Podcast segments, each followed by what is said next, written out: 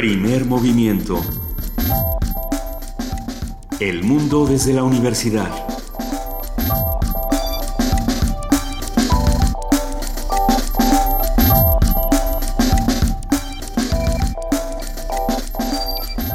Muy buenos días a todos los que nos están escuchando a través del 96.1 de FM Radio UNAM. Hoy es martes 24 de noviembre y queremos darles la bienvenida aquí a Primer Movimiento. Buenos días, Juana Inés de ESA, ¿cómo estás? Muy bien, gracias. Buenos días, Luisa Iglesias, ¿cómo estás tú? Bien, en este momento Benito Taibo no se encuentra con nosotros, eh, está, está en unos asuntos una diligencia. Y, todo está muy bien, él, él, vuelve mañana, le mandamos un gran abrazo. Nosotros tenemos muchísimas cosas que platicar esta mañana, hay, hay noticias interesantes que vamos a ir discutiendo. Eh, pero, pero bueno, quédense con nosotros, esperemos que lo disfruten. De entrada, hoy es martes de mitos y vamos a hablar de, un tema que ha sido muy controversial, no solo en redes sociales y en medios de comunicación, sino también para, para el, ambiente científico, ¿no? E, este es el asunto del VIH y los mitos a su alrededor. La, noticia viene de todo el asunto de Charlie Sheen, que ahora eh, revela que es VIH positivo, no que tiene SIDA, y esto ha destapado toda esta controversia de que, qué es el SIDA, qué es el VIH cómo se contrae una cosa, cómo se contrae la otra. Se puede ser VIH positivo sin tener SIDA.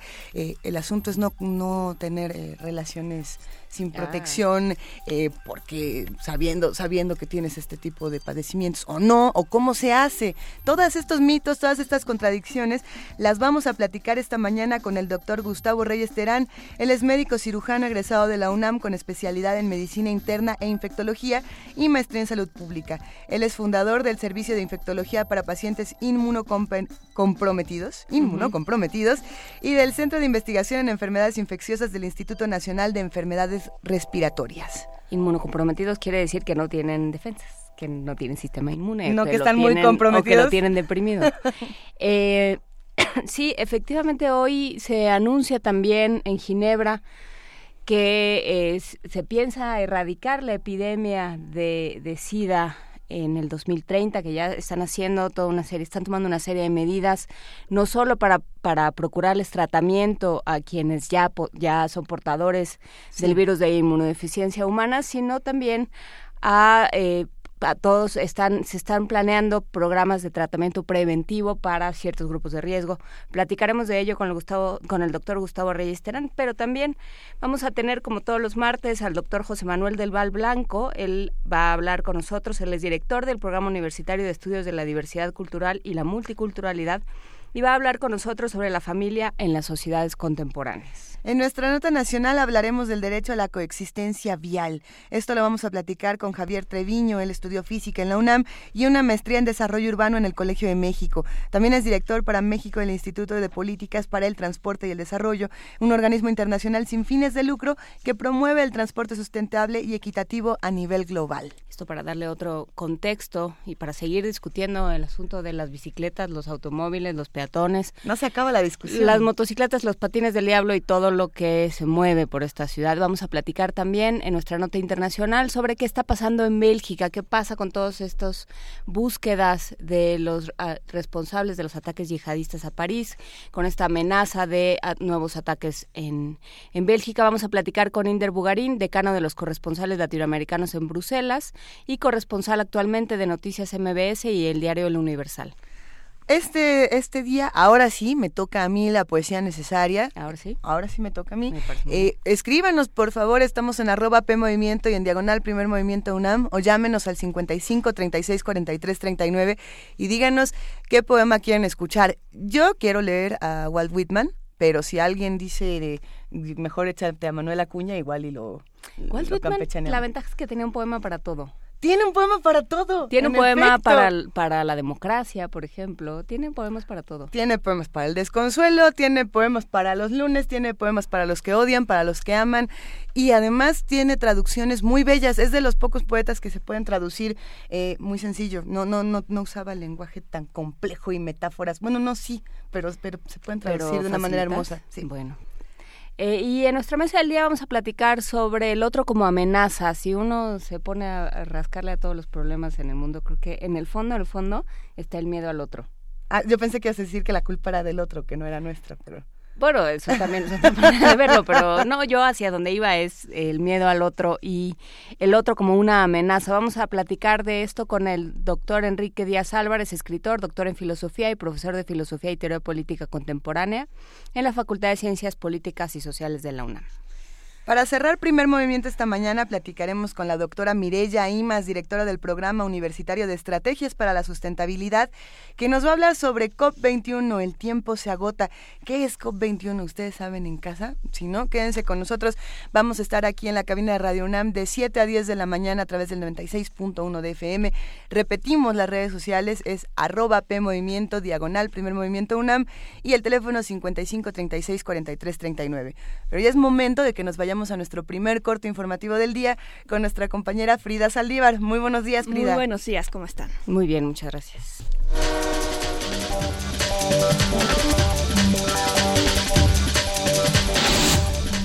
Iniciamos con información nacional. A las 14 horas con 41 minutos de este lunes, se registró un sismo de magnitud 5.6 que activó la alerta sísmica en la Ciudad de México. De acuerdo con el Servicio Sismológico Nacional, el epicentro del temblor fue a 48 kilómetros al noreste de San Marcos Guerrero. Las autoridades de protección civil de la Ciudad de México no reportaron víctimas ni daños materiales. El PAN presentará en los próximos días en el Senado de la República una reforma constitucional para establecer la figura de la segunda vuelta electoral. En rueda de prensa, el senador Luis Fernando Salazar detalló que la reforma al artículo 81 de la Carta Magna es un paso importante en la reforma político-electoral y recordó los resultados que ha dado en varios países de Latinoamérica. Este proyecto permitiría que los presidentes electos lleguen al menos con la mitad más uno de la población. Solo el 6% de los mexicanos ha ejercido, ha ejercido su derecho al acceso a la información pública. Así lo dio a conocer el comisionado del Instituto Nacional de Transparencia y Acceso a la Información y Protección de Datos Personales, Francisco Javier Acuña, al participar en un foro de consulta sobre la reforma local de un acceso a la información pública en una universidad de Chiapas. El funcionario resaltó la urgencia de transformar las leyes y animar a la población a ejercer ese derecho. El secretario de Educación Pública, Aurelio Nuño, aseguró que los profesores que se opongan o traten de impedir la evaluación docente por medio de la violencia se enfrentarán a la fuerza pública. No se puede pedir respeto cuando se es intolerante, se viola la ley y se quiere utilizar la fuerza para evitar el derecho de los maestros a ser evaluados, para querer cerrar un centro de evaluación por la fuerza. Eso no lo vamos a permitir y eso es lo que las fuerzas del orden impidieron en algunos estados. Quiero decirlo también que fueron los menores de los casos, fueron tan solo algunos centros de evaluación en algunas entidades del país, pero que quede muy claro y aquí hay que ser muy francos. No se puede, por un lado, pedir tolerancia y por el otro querer ejercer la fuerza para cerrar un centro de evaluación. Eso no lo vamos a permitir. Y la ley en este sentido está de nuestro lado poder utilizar a la fuerza pública para evitar que la intolerancia tome por la fuerza estos centros y no permita a los maestros evaluarse. En información internacional, este martes aviones de Turquía derribaron una aeronave de combate rusa sobre territorio sirio, esto por haber violado repetidamente el espacio aéreo turco. El Ministerio de Defensa ruso confirmó que uno de sus aviones había sido abatido, pero rechazó que la aeronave haya ingresado en el espacio aéreo de Turquía. Los dos pilotos rusos se eyectaron, pero solo uno de ellos sobrevivió y al parecer fue capturado por rebeldes sirios. Por este incidente, el Ejecutivo turco se ha reunido de urgencia y prepara un comunicado para informar a sus socios de OTAN y las Naciones Unidas sobre el incidente. Esta es la primera vez desde los años 50, en plena Guerra Fría, que un país de la OTAN derriba un avión ruso. Este lunes se reunieron Vladimir Putin y el ayatolá iraní Ali Khamenei. Moscú y Teherán apoyan la, la coalición internacional para salvar al gobierno de Bashar al-Assad. Asimismo, John Kerry secretario de Estado de Estados Unidos visitó Abu Dhabi, capital de, Árabes, de Arabia Saudita. Estados Unidos y Arabia Saudita plantean un gobierno sirio alternativo al actual y apoyar a los grupos suníes adversos al Assad, por lo que buscan organizar una conferencia de opositores para elegir a los representantes para negociar ante el gobierno sirio. El primer ministerio belga Charles Michael aseguró que su país mantendrá el nivel de alerta máxima ante la amenaza de atentados terroristas. Dicha medida se mantendrá por lo menos hasta el próximo lunes. Sin embargo, abrían el metro y las escuelas de manera paulatina a partir del miércoles. En la capital Bruselas, el nivel de alerta es 4, que considera un ataque inminente, mientras que el resto de Bélgica es nivel 3, es decir, un ataque probable. Francia intensificará, los bombardeos contra el Estado Islámico en Siria y se elegirán los objetivos que aseguren un mayor daño contra los terroristas, asegura el presidente François Hollande.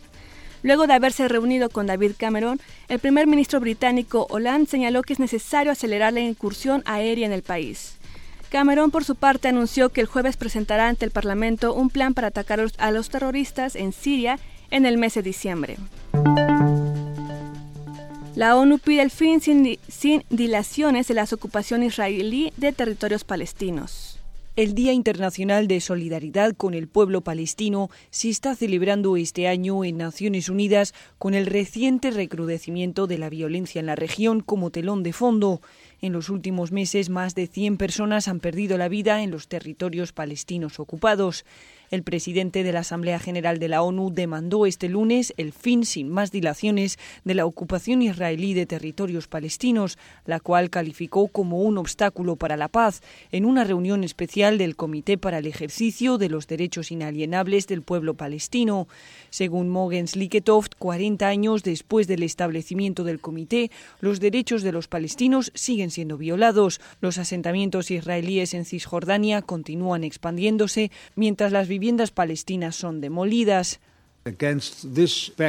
En este contexto y teniendo en cuenta la grave inestabilidad en toda la región, es imprescindible encontrar una solución duradera a este prolongado conflicto, dijo el presidente de la Asamblea General. A su vez, el subsecretario general resaltó la gravedad de los últimos acontecimientos para todos los implicados. Durante la actual ola de violencia hemos sido testigos de horrendos ataques, apuñalamientos y tiroteos que han causado un enorme sufrimiento tanto entre los israelíes como los palestinos, aseguró Jan Eliasson. Está previsto que esta semana viaje a la región el secretario de Estado de Estados Unidos, John Kerry, en un intento por apaciguar la violencia. Carlota Fluxa, Naciones Unidas, Nueva York. El nuevo presidente de Argentina, Mauricio Macri, anunció que pedirá al Mercado Común del Sur, Mercosur, que se aplique la cláusula democrática al gobierno de Venezuela por los abusos y la persecución a los opositores. En dicha cláusula se establece la posibilidad de suspender a cualquiera de los países socios que conforman la alianza comercial y se les aplique sanciones comerciales cuando el, cuando el organismo detecte irregularidades en el orden democrático. Y en la nota de la UNAM, académicos de la Facultad de Estudios Superiores Iztacala realizaron un estudio en el que han identificado una asociación fuerte entre factores socioculturales, la insatisfacción corporal y el comportamiento alimentario en mujeres con obesidad, incluso de la tercera edad. Lo anterior demuestra que no solo las adolescentes internalizan el ideal de delgadez, a partir de sus hallazgos en 2012, los autores publicaron un artículo en la revista europea Eating and Weight Disorders que obtuvo el segundo lugar en la categoría Entorno Social y Cultural de la Nutrición, del Premio en Investigación en Nutrición 2015. Habla la académica María Leticia Bautista Díaz. Con el doctor Juan Manuel Mancilla lo que se trabaja son trastornos de la conducta alimentaria. Dentro de los trastornos de la conducta alimentaria hay tres que aparecen en el DSM-5 que es anorexia nerviosa, bulimia nerviosa y recién acaba de aparecer, digo recién acaba de aparecer, pero ya llevaba 15 años de investigación, uno llamado trastorno por atracón. El trastorno por atracón, el rasgo central de este trastorno es la sobreingesta y no hay conductas compensatorias. Entonces, si llevan a cabo atracones, pues tendrán sobrepeso u obesidad. Otra propuesta, bueno, ya trabajando con los antecedentes del doctor Juan Vasilla, es que proponíamos que son diferentes las poblaciones cuando son personas que tienen solamente la obesidad y la comorbilidad médica asociada a la obesidad, son diferentes los pacientes que tienen el trastorno por atracón. Es decir, que además de la comorbilidad médica hay comorbilidad psicológica, que en este caso es el trastorno por atracón.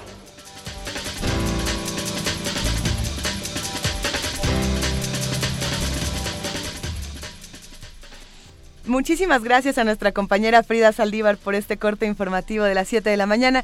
Frida, nos escuchamos en una hora. Que tengan todos muy buen día. Gracias, igualmente. Mientras nos explicas lo del trastorno por atracón, por favor, porque tenemos un par de dudas.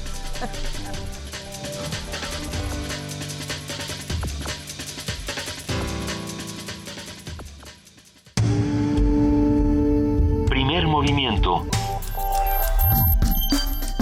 Donde todos rugen el puma ronronea.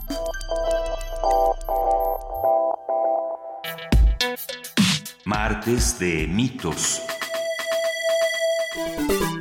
Arrancamos nuestro martes de mitos. Vamos a hablar de VIH, vamos a hablar de SIDA. Si tienen alguna duda, la vamos a conversar todo con el doctor Gustavo Reyes Terán. Así que por favor escríbanos. Estamos en arroba P Movimiento y en diagonal Primer Movimiento UNAM. Recientemente, el actor Charlie Sheen, quien formaba parte del elenco de esta serie popular estadounidense Two and a Half Men, reveló que tiene VIH. En una entrevista dijo que fue diagnosticado hace unos cuatro años, más o menos. Un, eh, un portal estadounidense señaló que Charlie Sheen ha tenido el VIH durante años, pero que su posición ahora es que venció a la enfermedad. Ah, venció la enfermedad porque es indetectable en su sistema. Sheen admitió libremente que ha tenido decenas de parejas sexuales en los últimos años y dijo que en muchas de esas relaciones íntimas se dieron, eh, se dieron después de este diagnóstico. Según el actor, él no ha engañado a nadie, ya que los análisis de sangre no revelan la presencia del VIH. ¿Qué nos dice casos como este acerca del VIH y todos los mitos que hay a su alrededor? ¿Cuáles son los mitos, las realidades que existen en torno al VIH? ¿Cuál es su incidencia y sus formas reales de transmisión? Bueno, al respecto vamos a platicar con el doctor Gustavo Reyes Terán. Él es médico cirujano egresado de la UNAM con especialidades en medicina interna e infectología y maestría en salud pública. Como habíamos mencionado, él es fundador del Servicio de Infectología para Pacientes Inmunocomprometidos del Centro de Investigación en Enfermedades Infecciosas del Instituto Nacional de Enfermedades enfermedades respiratorias. Actualmente es también jefe del Departamento de Investigación en Enfermedades Infecciosas del INER. Muy buenos días, doctor Gustavo Reyes Terán. Buenos días y gracias por invitarme a esa entrevista. Mm, le agradecemos muchísimo. Eh, doctor, buenos días. Eh, ¿qué, ¿qué, es lo que sucedió con, con Charlie Sheen? ¿Es realmente, puede ser indetectable el VIH cuando se realizan estudios? Sí, desde luego, desde luego, y eso, ese es el objetivo justamente de los del tratamiento que existe actualmente para controlar la infección por el virus de la inmunodeficiencia humana y evitar el desarrollo del síndrome de inmunodeficiencia adquirida y por tanto evitar la muerte de una de una persona. Eso es lo que comúnmente ocurre cuando una persona recibe el tratamiento antirretroviral apropiadamente prescrito eh, tratemos de, volver unos pasos atrás para los que nos están escuchando y, bueno, quizá todos ya sepamos del VIH y el SIDA, pero ¿qué es el VIH y cómo es que ataca el organismo? Pues la es la infección por un virus, un virus eh, eh, que produce inmunodeficiencia en unos 10 a 11 años aproximadamente si no se recibe tratamiento contra él. Actualmente hay muchos tratamientos que pueden utilizarse en forma combinada para tratar de, controlar su replicación y por tanto mantenerlo completamente eh, eh, no detectable de acuerdo con los equipos que se usan actualmente para medir su concentración en la sangre. Eh, la infección por VIH entra al organismo humano y mataría a una persona en 10 años si no se recibe ese tratamiento. Y lo mataría porque destruye las defensas de la persona infectada y por tanto hay un momento en que no puede defenderse contra eh, otras infecciones que común, comúnmente son controladas por una persona que no, no tiene la infección por el virus, no tiene la inmunodeficiencia. Estas enfermedades se llaman oportunistas, por tanto, y son los que finalmente causan la muerte de una persona si no recibe tratamiento.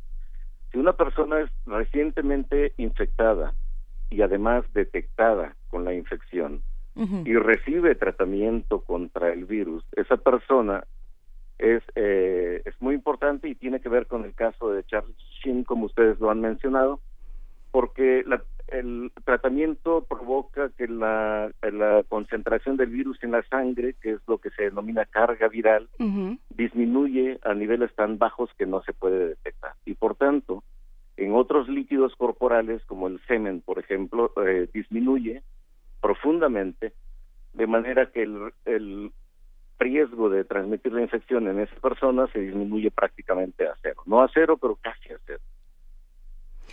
A ver, entonces... El SIDA es, el, es la etapa final de la, de la infección y, y básicamente se explica por una inmunodeficiencia muy grave que conduce a la muerte si no se recibe tratamiento.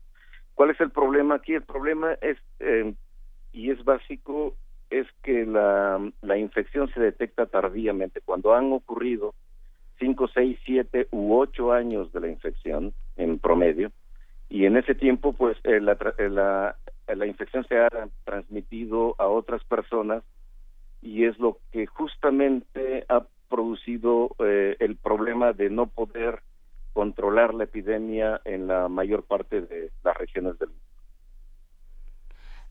A ver, entonces vamos, vamos un poco más atrás. El hecho de que no se detecte, eh, de que Charlie Sheen diga que no se, en, mis estudios no aparece una carga viral, quiere decir que está, que, ya no transmite, que él ya no lo transmite.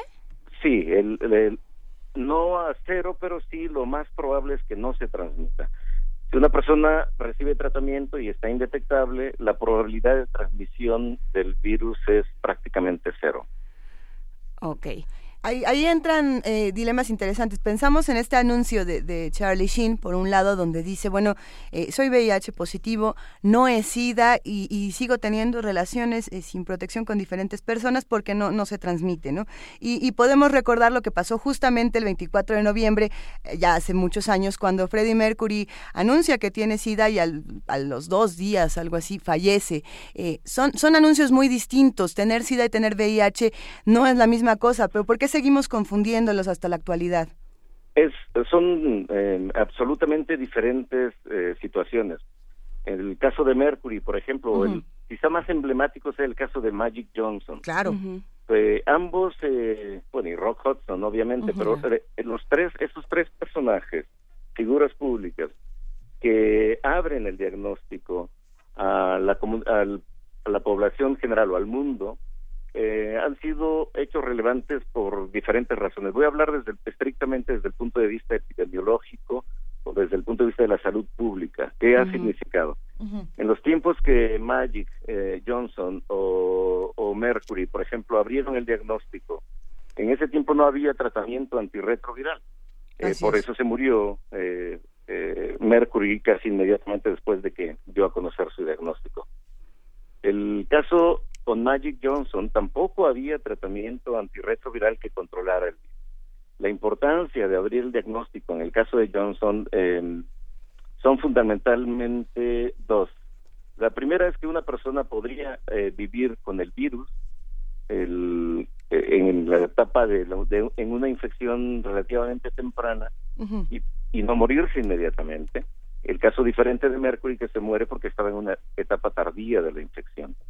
La importancia de detectar tempranamente la infección y abrir el diagnóstico en una figura pública eh, han sido muy evidentes. En el caso de Johnson, que presumía eh, haber o que presume haber adquirido la infección por la por un mecanismo heterosexual, fue importante porque el, fue una apertura a la población de que cualquiera podía haberse infectado y justamente ha coincidido con un aumento el número de personas que buscan hacerse la prueba. Y esto es muy importante desde el punto de vista epidemiológico, porque cualquier persona, aún sin percepción de riesgo de tener la infección por VIH, que, vaya y pida hacerse la prueba, es muy relevante porque en el caso de ser positivos y recibir tratamiento antirretroviral, justamente nos pone en, en contexto en el caso de Shin que eh, evita la transmisión a otras personas. Cuando una persona abre el diagnóstico a su pareja, está demostrado por varios estudios, el riesgo de transmisión de la infección se reduce en un 40-45% aproximadamente. Es decir, el riesgo de transmisión del VIH, no solamente a las personas, sino comunitariamente hablando. Entonces, eh, son casos emblemáticos y han sido importantes desde el punto de vista de la salud, de la salud pública. No hay que olvidar que hay unos eh, han habido cerca de 80 millones de personas infectadas en toda la historia de 34 años del SIDA o del VIH-SIDA y hay unos 35, 36 millones de personas que en este momento están infectadas en el mundo y la mortalidad ha sido eh, de más de 30 millones por tanto.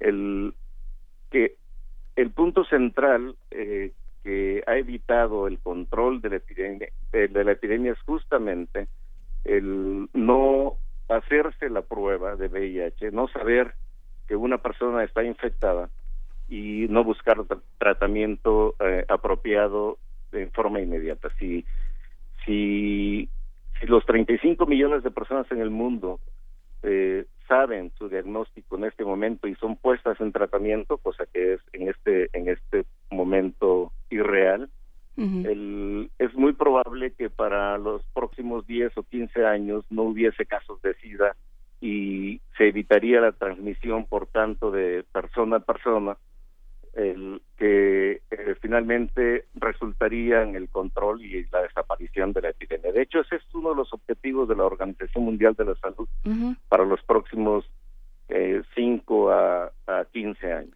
Ahora, ahí la OMS tiene un reto interesante porque eh, si bien es necesario el diagnóstico para el acceso a este tipo de tratamientos, eh, muchas personas no, no van a buscar un diagnóstico, no se hacen la prueba por la carga moral y por el prejuicio que implica, ¿no? De hecho, nosotros elegimos casos, digamos, de figuras públicas porque, porque así podemos ver un reflejo de cómo actúa la sociedad alrededor de todas estas personas, Sí, pero en el caso, por ejemplo, de Charlie Sheen, que tiene esta, esta aura de, de ser un, el chico malo de un chico malo, lo que ha hecho cosas espantosas, que se ha metido de todo, no sé qué. En el momento en que él sale y, anuncia soy cero positivo, lo que sucede es que el mundo entero levanta las manos y dice, pues claro, ¿no? Te lo mereces de alguna manera. ¿Cómo inciden este tipo de cosas al pues momento de buscar tratamientos? Es la estigmatización finalmente y la criminalización del VIH.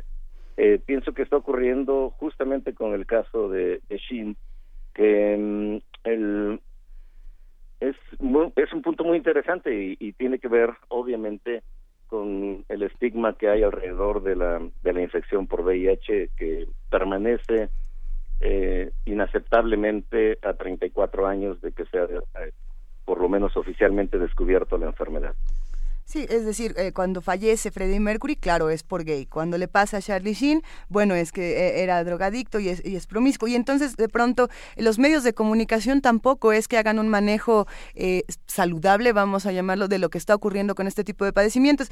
Nos mandaron a través de redes sociales la imagen precisamente de, un periódico. Es el Metro. Es el Metro, donde el encabezado de la nota de, de Charlie Sheen dice, trae veneno en el pizarrín, ¿no? Eso es lo que dice. Yo creo que ya muchos hemos visto esta imagen circulando por redes sociales. Un, periodismo a, este, a toda prueba. ¿Qué, se hace? ¿Cómo se educa no solamente a las personas para que busquen un diagnóstico, sino también a, los medios de comunicación para que aporten a este tipo de situaciones?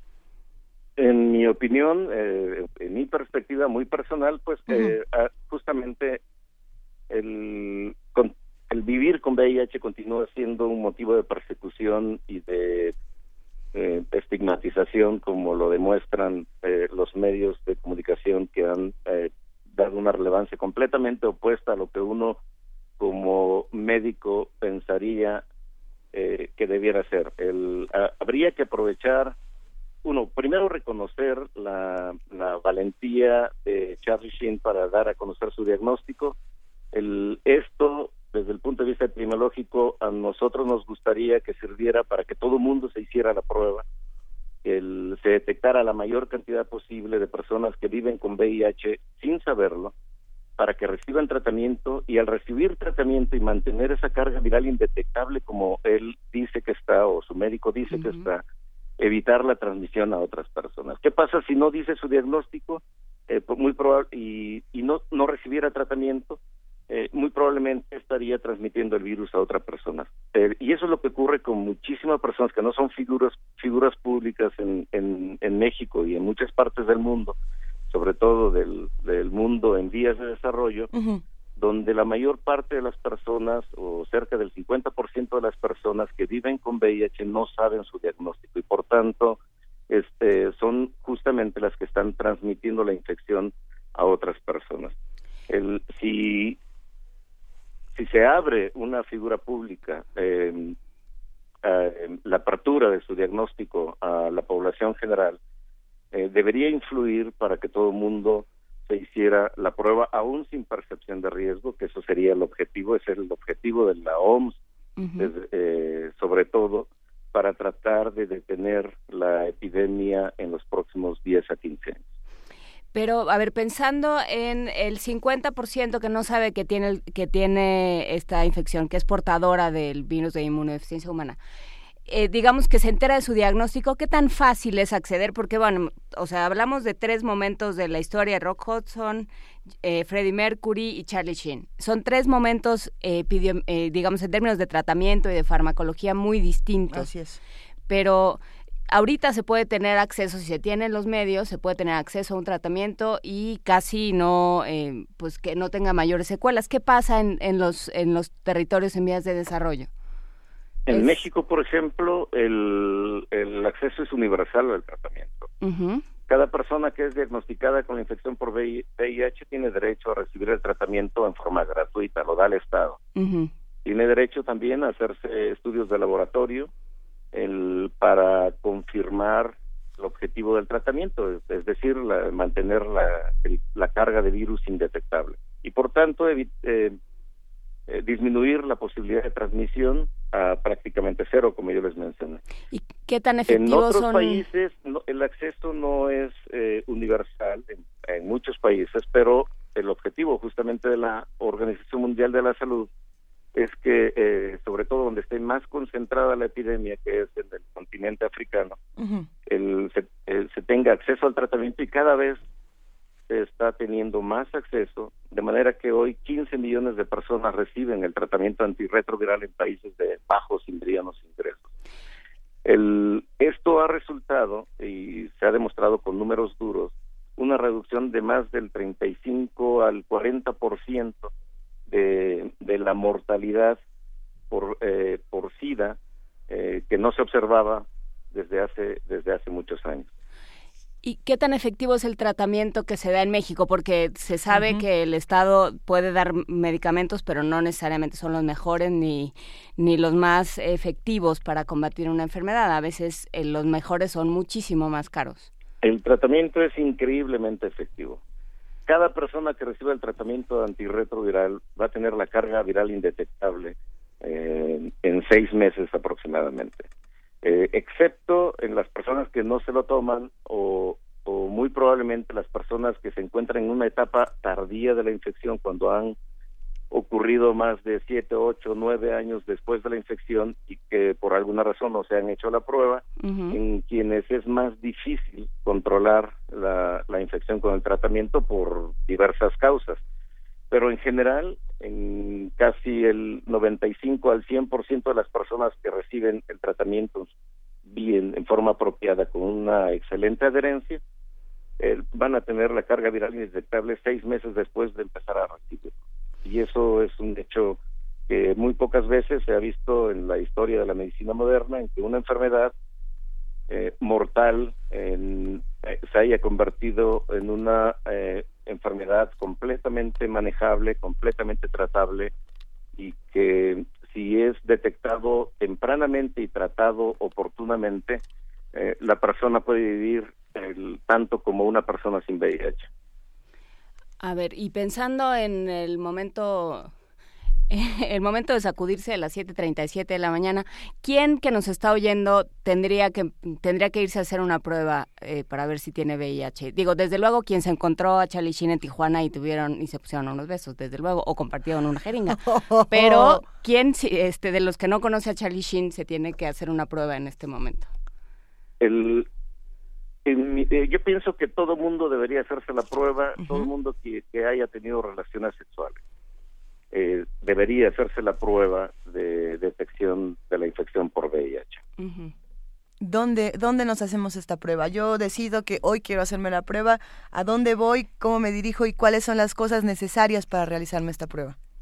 Hay muchos centros, los hay más de 50, 60 capacites que son centros de atención ambulatoria de personas con eh, de personas con VIH y con enfermedades de transmisión sexual, en, donde se pueden hacer la prueba de escrutinio, de detección de la infección, y en el Distrito Federal pues está la, la Clínica Condesa, donde se atienden más de nueve mil o casi diez mil personas con VIH, la gran mayoría de ellas está completamente controlada.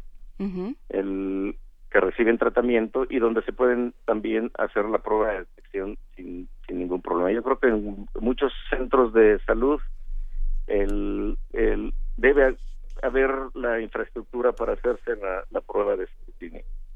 ¿Qué pasa con otros medios de transmisión? Eh, ya, ¿Ya no hay peligro por transfusiones, por jeringas, por eh, algún tipo de intercambio de fluidos? Sí, el intercambio de fluidos como que...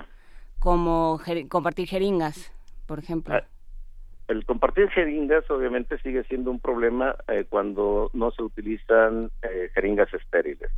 En México, por fortuna, la, la, la, implicación de la drogadicción por vía endovenosa eh, es un es un factor muy o más bien es un es una categoría de, poco riesgo porque la frecuencia es baja. Es importante, yo creo, enfatizar que la gran mayoría de las personas que recientemente se infectan lo hacen a través de la relación sexual. Mm. Y es el foco de atención en, todo el país y en, muchos otros países también.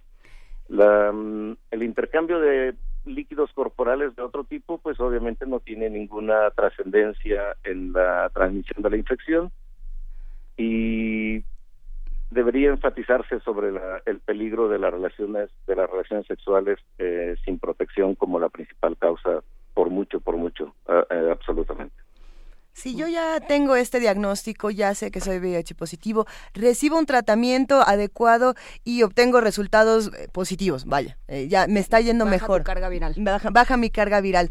De cualquier manera, yo tengo la, la obligación de notificar a mis siguientes parejas sexuales de esta situación, de que yo soy VIH positivo o, o, no es necesario, porque esa es la controversia, otra de las controversias que se ha desatado alrededor precisamente de, Charlie Sheen, que dicen, bueno, él tendría que notificar, no, no, no por el simple hecho eh, de que ya estoy mejor, no le aviso a la gente que ha pasado esto, o cómo se maneja.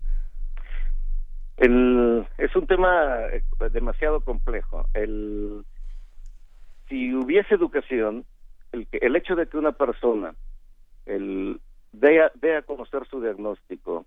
Eh, obviamente, si hay educación, debería eh, eh, no importar en el sentido de que la otra persona el, podría, de que ambas podrían. Hay un ejemplo muy claro en una en una figura que se presenta mucho en, las ponencias. Por ejemplo, una una persona con VIH le dice a su pareja, yo tengo SIDA. La otra persona dice, yo tengo educación eh, significa que la persona que reciba tratamiento él sabe que está indetectable y sabe que va a transmitir, eh, que la probabilidad de transmitir el virus es muy baja. La persona que eh, no tiene VIH, su pareja, tiene educación y sabe que utilizando con un, condón pueden reducir prácticamente a cero la transmisión de la infección. ¿Y, qué pasa? Eso yo creo que ejemplifica perfectamente bien lo que está ocurriendo al abrirse el diagnóstico de Charlie Sheen, el, el, punto central es aquí que se evita la transmisión a través de él. Si esto lo hiciera todo el mundo, imaginen la disminución de la transmisión de la infección en la gran mayoría de las personas susceptibles a tenerla. Y, y, por ejemplo, bajarían incidencia de, de otro tipo de, de, problemas que vienen derivados de la, de la, del contacto sexual sin protección. Pienso en embarazos adolescentes, pienso en otro tipo de, enfermedades. En cualquier enfermedad de transmisión sexual, además. Por supuesto. ¿Y dónde podemos eh, adquirir más, más información eh, en las clínicas? Eh, nos mencionaba alguien, en Adam Beldaray nos mencionaba la clínica Condesa de especializada en pacientes con VIH. ¿También en el INER tienen, tienen algo? Sí, en el INER hay em, un, un, pilar del, del Departamento de Enfermedades Infecciosas, es, la, es el área psicosocial donde se, se da eh, educación y talleres a hombres y mujeres para eh, prevenir la transmisión de la infección sin embargo, yo el, es, el INER es un centro eh, de tercer nivel, es un centro altamente especializado donde el, se atiende básicamente personas el, que tienen la infección y que llegan por un problema respiratorio porque es la misión del instituto. El, sin embargo, en la Condesa, por ejemplo, que es un centro abierto a toda la población del Distrito Federal, es donde podrían eh, acudir a hacerse la prueba, por un lado, y por otro lado, recibir atención eh, especializada para mantener controlada la infección y evitar la transmisión a otras personas. En, en el INER, la, nuestro trabajo se centra básicamente en personas que son admitidas el, frecuentemente en el servicio de emergencias con eh, eh, enfermedades pulmonares en una etapa de SIDA que requieren hospitalización y que después de salir de la hospitalización conforman nuestro grupo de pacientes que nosotros seguimos, que son aproximadamente 2.000. El, a los allegados a estos pacientes, a estas personas, son en los que se centra nuestro trabajo de prevención. Eh, no es nuestro objetivo fundamental, es uno de los objetivos, eh, eh, obviamente, pero no es el fundamental. El, yo recomendaría que en la Clínica Pandesa, por ser el centro más grande que existe para la atención de la prevención y de la y de la infección de la infección por VIH, es el lugar apropiado como para ir de primera instancia. Ok, y bueno, ya, ya para terminar esta conversación, eh, es necesario, usted lo, ha mencionado un par de veces, este anuncio de hoy de, de la de la, OMS. OMS y de no pero también de la agencia de las Naciones Unidas para en contra del SIDA de que para el 2030 se podría lo ponen ellos en términos de erradicar la epidemia de, de SIDA. Qué tan factible es esto qué, qué, qué puntos tienen que tratarse que atacarse los puntos principales son uno, primero, eh, estimar la, el total de personas eh, que tienen que viven con, la, con el VIH en un país o en cada país. En segundo lugar, el de comprobar que, eh, que tienen el VIH con la prueba. en tercer lugar, darles la atención médica apropiada. En cuarto lugar, mantenerlos con el tratamiento eh, retenidos en, en, la atención y e indetectables en su carga viral. Ese es el objetivo. En la medida que uno se acerque al 100% de las personas que viven con VIH detectadas y tratadas, se cumpliría para 2030, 2020 primero y 2030 después la, mm, los objetivos de la OMS, que es tener el 90% de las personas que viven con VIH detectadas y el 90% de las detectadas tratadas y el 90% de las personas tratadas mantenerlas indetectables. Ese es el objetivo el que se persigue, difícil de cumplir para muchos países, pero que el, es importante la contribución general para, para lograrlo. Si se logra, eh, el punto central sería la detección de la infección en todas las personas y hacerse la prueba sería como el, el aspecto fundamental para lograr. ¿Y en México tienen alguna idea de, de cuántas, cuánta población tenemos infectada? En México se estima que alrededor de 200 a 220 mil personas viven con VIH. ¿Y lo saben o no? Cerca de 100 mil personas tratadas, un poco menos de 100 mil personas tratadas. Y de estas personas tratadas, eh, cerca del 35% aproximadamente están indetectables. Si ustedes ven, el 35% de las, del total de personas que viven con VIH en México. Y esto es muy, muy común o es similar en otros países. Están indetectables. Estamos hablando que cerca del 70 al, al 65 al 70% de las personas que viven con VIH no están indetectables y están transmitiendo la infección. Por ello se enfatiza en la, en la importancia de la detección como la piedra angular de em, del control de la epidemia. Entre más pacientes, entre más personas sean detectadas que viven con la infección, el, el, la, se va, va a resultar en una disminución de la transmisión de la infección y por tanto a un control de la epidemia, que es lo que se persigue justamente con las propuestas de la OMS. Doctor, antes de despedirnos, nos, hacen una pregunta en redes sociales y es, eh, una vez que se toma este tratamiento y que la carga ya es indetectable, ¿se tiene que seguir tomando este tratamiento de por vida? Sí, así es, es en forma indefinida. El tratamiento eh, en VIH es para toda la vida. Como lo es para otras enfermedades, la diabetes, la hipertensión, por ejemplo. claro. Pues vamos quitándole prejuicios a las enfermedades y vamos hablando de ellas para que cada vez seamos menos los que estamos en riesgo y podamos apoyarnos los unos a los otros. Doctor Gustavo Reyes Terán, ha sido un placer hablar esta mañana con usted y aclaramos muchísimas dudas y muchísimos mitos que hay por ahí. Gracias por la invitación. Muchas gracias, hasta luego. Para despedirnos, hoy hablábamos de Freddie Mercury, se cumplen ya se cumple un aniversario más del fallecimiento de Freddie y lo vamos a celebrar con I Want to Break Free de Queen.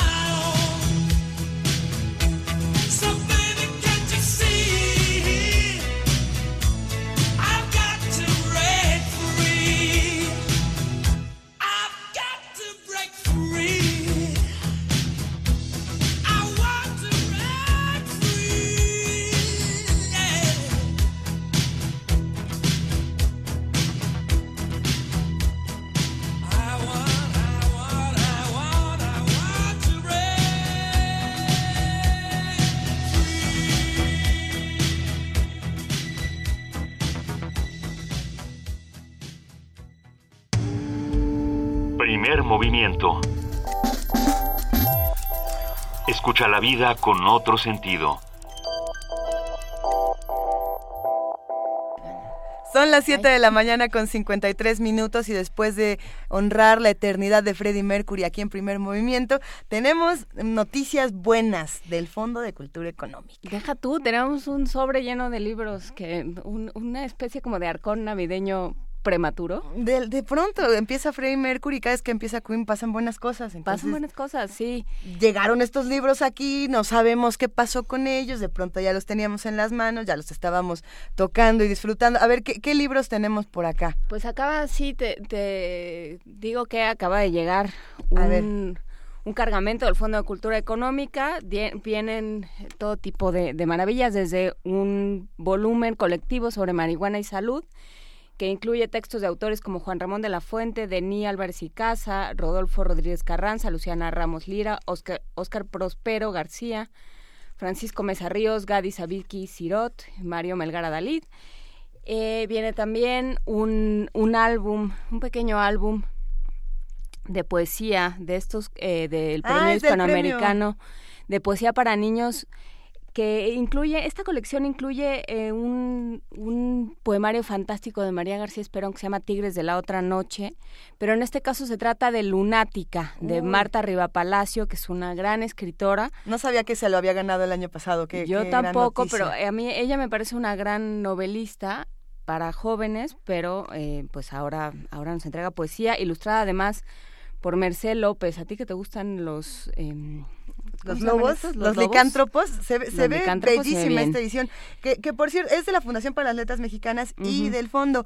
Eh, hay, hay muchos eh, de, de, los ganadores en distintos años, el de Luigi Amara, que era de araña. un calcetín? ¿no? Era, era de unas arañas, una araña que perdía un ojo, o no, no era algo no, así. No, no, era como Maxi el calcetín submarino. Algo así. Sí, sí. una, una cosa así que estaba, que estaba muy divertido. Y también había otro de, de, de un perro. Bueno, les, les, va a encantar esa colección. Aquí está Punto de, de Ebullición, Antología de la Poesía Contemporánea en Gallego, de Miriam Reyes, que también lo vamos a dejar. ¿Se van a ir a la caja mágica estos libros? ¿o qué, Yo creo que sí, ¿no? Yo creo que sería bueno que se fueran a la caja mágica ahora para la Navidad.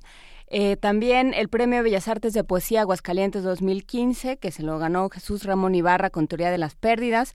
Está publicado aquí, está coeditado por el IMBA, el Aculta, el Fondo de Cultura Económica y otra... Eh, mm, todos entraron. Venga. Marco García Falcón, Un olvidado asombro, otro libro sobre en qué trabajan los animales de Ana María Sánchez, ilustrado por Paloma Valdivia, que se llama ¿En qué trabajan? ¿En qué trabajan? Un clásico ya, La fórmula del doctor Funes, de Francisco Hinojosa, ilustrado por Mauricio Gómez Morina, a quien le mandamos un abrazo. Quien no tenga ese libro ya es momento. ya es momento. Ya, es momento, Es el número 44 de la colección A la orilla del viento y una novedad que es El gato asesino se enamora de Anne Fine ilustrado por Cecilia Révora, también en A la orilla del viento. Una traducción de Juana Inés de esa. Yo hice la traducción, pero la verdad es que toda esta serie, ¿sabes quién la cuenta muy, muy bien? ¿Quién? Nacho Casas. Nuestro amigo Nacho Casas, habría que traerlo a que nos contara el gato asesino, porque el gato asesino es un gran personaje. ¿No, nos puedes adelantar un poco de quién es el gato asesino y qué hace? Pues el gato asesino es un personaje que, que vive en una casa y que, este, pues como, como todos los gatos, pues va y viene y se odia todo. sí, sí, pero además todas las historias están contadas desde el gato. Y entonces en el gato, en el primero que es el gato asesino, este cuenta pues una serie de, de, errores en los cuales se ha visto involucrado, de situaciones, un poco como Charlie Sheen, de cuenta, diciendo, no, pero yo no quería, pero no fue mi culpa, el, el pájaro se cayó muerto, pero yo no, yo no lo maté. Sí, sí, esas cosas. Y luego en el, el segundo ya no me acuerdo sobre qué es, y el tercero es este del gato asesino se enamora, uno de cuyos... Eh, cuyos capítulos se llama El amor es para perdedores, porque se le enamora a una amiga. ¿Pero se enamora de él? No, de otro, de un patán. Ah, de un gato patán. De un gato patán. Bueno, y, barrio bajero. Y entonces ya todo La producción se alarma cuando hablamos de gatos patanes. no se preocupen, ya por eso ya nos vamos a ir a pausa antes de que de seguir espantando. ya volvemos a la producción. Ahorita regresamos. Primer movimiento. Donde la raza habla. La música puede ser el canal que nos lleve a recuperar espacios y ejercer nuestra ciudadanía. La música contemporánea y el arte también pueden servir para crear una convivencia, comunidad. La asociación Camin Art y el ensamble Muslab lo harán posible con la Muestra Internacional de Música Electroacústica MUSLAB 2015. Brasil, Argentina, Francia y México. Ocho compositores y artistas audiovisuales creando espacios sensoriales únicos en un mismo lugar. Daniel Blinkhorn, Philip Neu, Paul Gelsing, Demian Rudel Rey, Rocío Cano Baliño, Joao Pedro. Jueves 10 de diciembre a las 19.30 horas en la sala Julián Carrillo. Adolfo Prieto, 133, Colonia del Valle, a unos pasos del Metrobús Amores. Radio UNAM invita. En Salario Digno, el PRD ya dio el primer paso. Sí, la Ciudad de México, gobernada por el PRD, está a la vanguardia, tomando la delantera en aumentarlo. Un salario digno es nuestro derecho. La Constitución obliga a que el salario cubra las necesidades de un jefe de familia, en el orden material, en salud, en la educación de los hijos. El PRD impulsa que un salario digno beneficie a todo el país. PRD, por las causas de la gente. Los hermanos Boob son idénticos. A los dos les gusta robar caramelos de sabores, jugar con navajas muy afiladas y sobre todo agarrar conejitos por el rabo de algodón para asesinarlos. Te invitamos a ver Los Dualistas radio teatro en vivo basado en el cuento de Bram Stoker, los sábados de noviembre y el 5 y 12 de diciembre a las 7 de la noche. Disfruta las sangrientas travesuras de unos gemelos terribles. En la sala Julián Carrillo, Adolfo Prieto 133, Colonia del Valle. Entrada libre. Radio UNAM.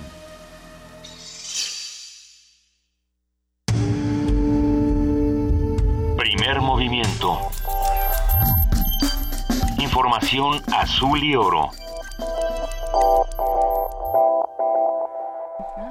Vamos a nuestro corte informativo en este momento. Son las 8 de la mañana y le damos la bienvenida a Elizabeth Rojas. Muy buenos días, Elizabeth. Hola, Luisa, Juana Inés. Buenos días, buenos días a todos. Buenos días. Gracias, buen día.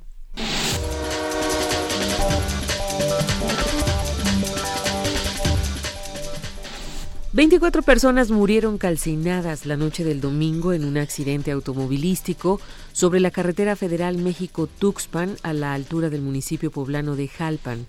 22 de las víctimas viajaban en el autobús de una línea local y las otras dos personas fallecidas iban en el auto particular que se vio involucrado en este accidente. También se reportan 15 lesionados.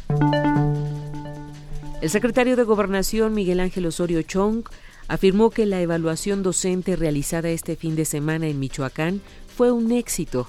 En entrevista posterior a su participación en la inauguración de la 57 Semana de la Radio y la Televisión que organiza la CIRT, señaló que la evaluación ha logrado su objetivo de llamar a los maestros a realizarla.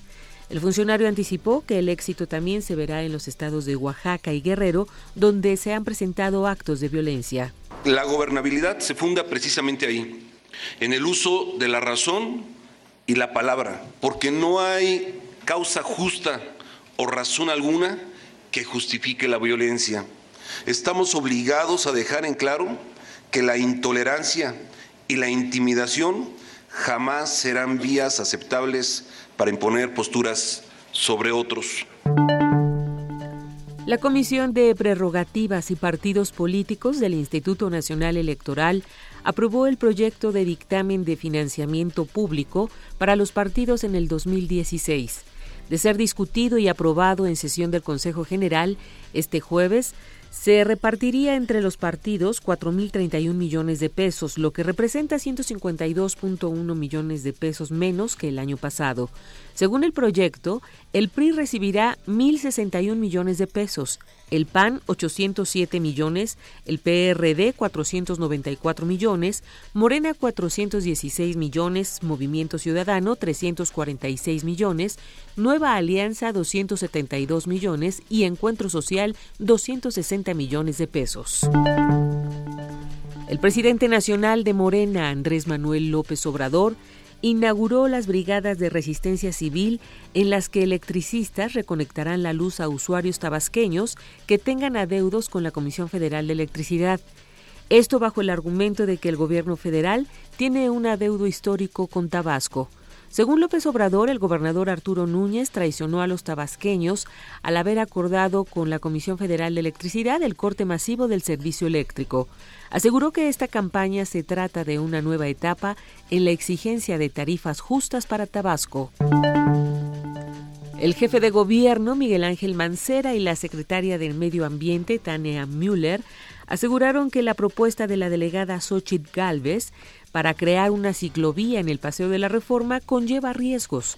Advirtieron que podría representar riesgos la incorporación y desincorporación de ciclistas al carril, ya que la vía correría por los carriles centrales y las bicicletas tendrían que cruzar los carriles vehiculares. Estudiantes de las preparatorias del gobierno del Distrito Federal regresaron a clases este lunes, luego de que la huelga que iniciaron los trabajadores sindicalizados fuera declarada inexistente.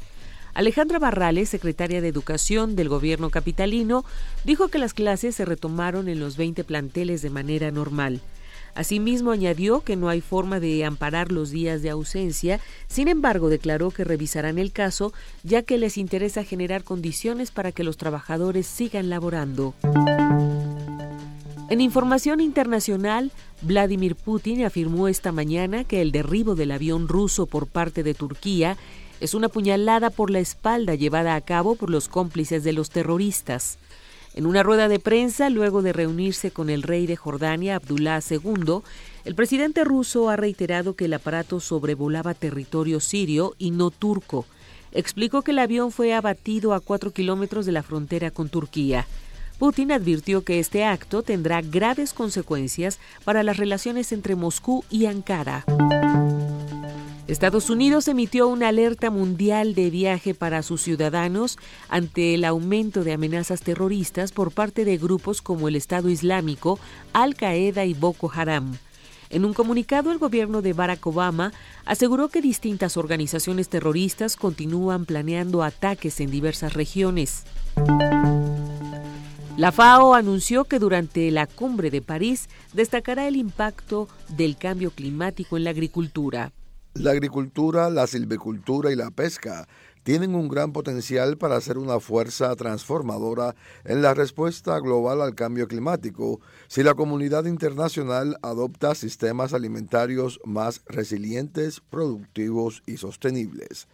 Así lo afirmó la Organización de la ONU para la Alimentación y la Agricultura, la FAO, en un comunicado en el que explicó su participación en la conferencia de las partes de la Convención Marco de la ONU sobre el Cambio Climático, que se celebrará en París a partir del 30 de noviembre.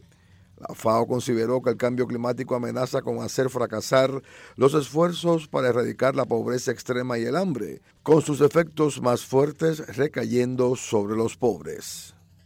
Para ilustrar esta situación, informó que el jueves dará a conocer un nuevo informe sobre los daños y pérdidas en la agricultura mundial causados por los fenómenos meteorológicos extremos.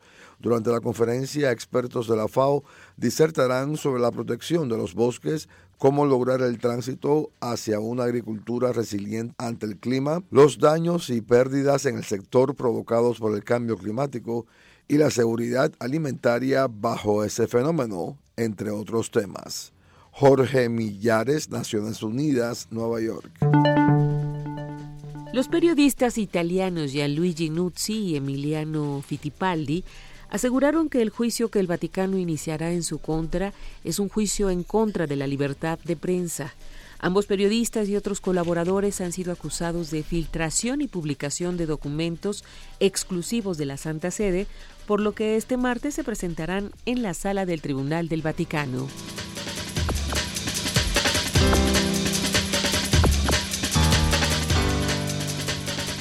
Mil gracias a nuestra compañera Elizabeth Rojas por este corte informativo de las 8 de la mañana. Nos escuchamos en una hora, Elizabeth. Hasta el rato, Luisa. Buenos días. Gracias, buen día.